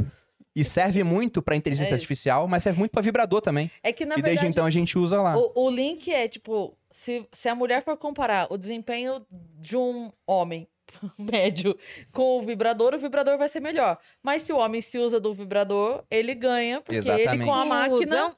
Exatamente. é melhor do Não, que só... e, e tem vibradores também que não dá pra competir. Tem um que é um sugador de clitóris, que Não, não literalmente é um minuto pra ter orgasmo. Não dá pra competir. Não dá. Por mais que você mova Não a dá. língua 100 vezes por minuto. Não, Não é igual. dá, não não dá. dá. O negócio é muito Um insano. beija-flor não conseguiria. Não dá, não dá, dá. não dá, esquece. E- É... E, eu acho até curioso, né? Porque, como a Malu tem um sex shop, muita coisa chega lá em casa Uhum. pra gente usar, divulgar, tudo. E nós, homens, a gente tá na idade da pedra, comparado às mulheres que já estão na quarta revolução industrial. Sim. Porque os negócios são muito mais feitos pra mulher do que pra homem. Muito, mais, viu? 98% dos produtos no sex shop é pra mulher. É absurdo, assim. É muito absurdo. Mas sabe quem mais compra no sex shop? Quem? É homem. Que mais compra? Pois é. Eu acho que eles compram pra dar, né? Muitas vezes sim, parceira. sim, sim. né? Tem cara que compra pra dar pra múltiplas parceiras. Tem lá na história do sex shop, o pessoal tem o histórico, teve um cara que fez três pedidos iguais para três endereços diferentes. Aí falaram, será que foi um bug, né? Ligaram pro cara É. e falaram, ó, tem um negócio estranho aqui. Ele falou, não, é isso mesmo. Aí o pessoal, caramba, A hein? primeira que responder É. eram três pedidos iguais para três endereços diferentes. Olha aí. Olha aí. Talvez E fosse um um presente pra- pra... pro pessoal da empresa, não sei, né? Não sei, é, vai saber. Na Vibrio, dá pra a Malu descobrir todas as traições aí do mundo. Dos é um outro produto que a gente tem, que é uma linha de chantagear as pessoas que usam o site. Esse É, a gente a- não a gente tá- Esse é o verdadeiro pois lucro. A gente Ó, tá, até tá indo pra esse caminho, entendeu? é. Entendi. Porque é muito rentável isso, O né? próximo produto vai ser é, ameaças e chantagem. Exatamente. Contamos com o auxílio de vocês. então. Claro, claro, Pode claro. deixar. Bruno, obrigada por ter vindo, cara. Não, que isso eu que agradeço, gente. Até é, a é próxima. sempre ótimo estar com vocês aqui. Até a Valeu próxima, demais. então. Sim, com certeza. Até né? a Daqui próxima. um tempo você volta aí. E a gente vai falar. No meio do ano a gente já vai ter mais ou É. menos uma base do Bitcoin pro resto daí a gente. É verdade. Pois é. Com ele até julho, a gente já vai saber mais ou menos. E com a, com a frase da máquina decorada, a gente vai. Sem passar Pra citar em vergonha. outros É, episódios. né? Exato, não vamos citar em todos. Todos, agora. Todos, todo todos. dia a gente acorda e fala que nem o Ponopono. Beijo, gente. Até Beijo. amanhã. Valeu, pessoal.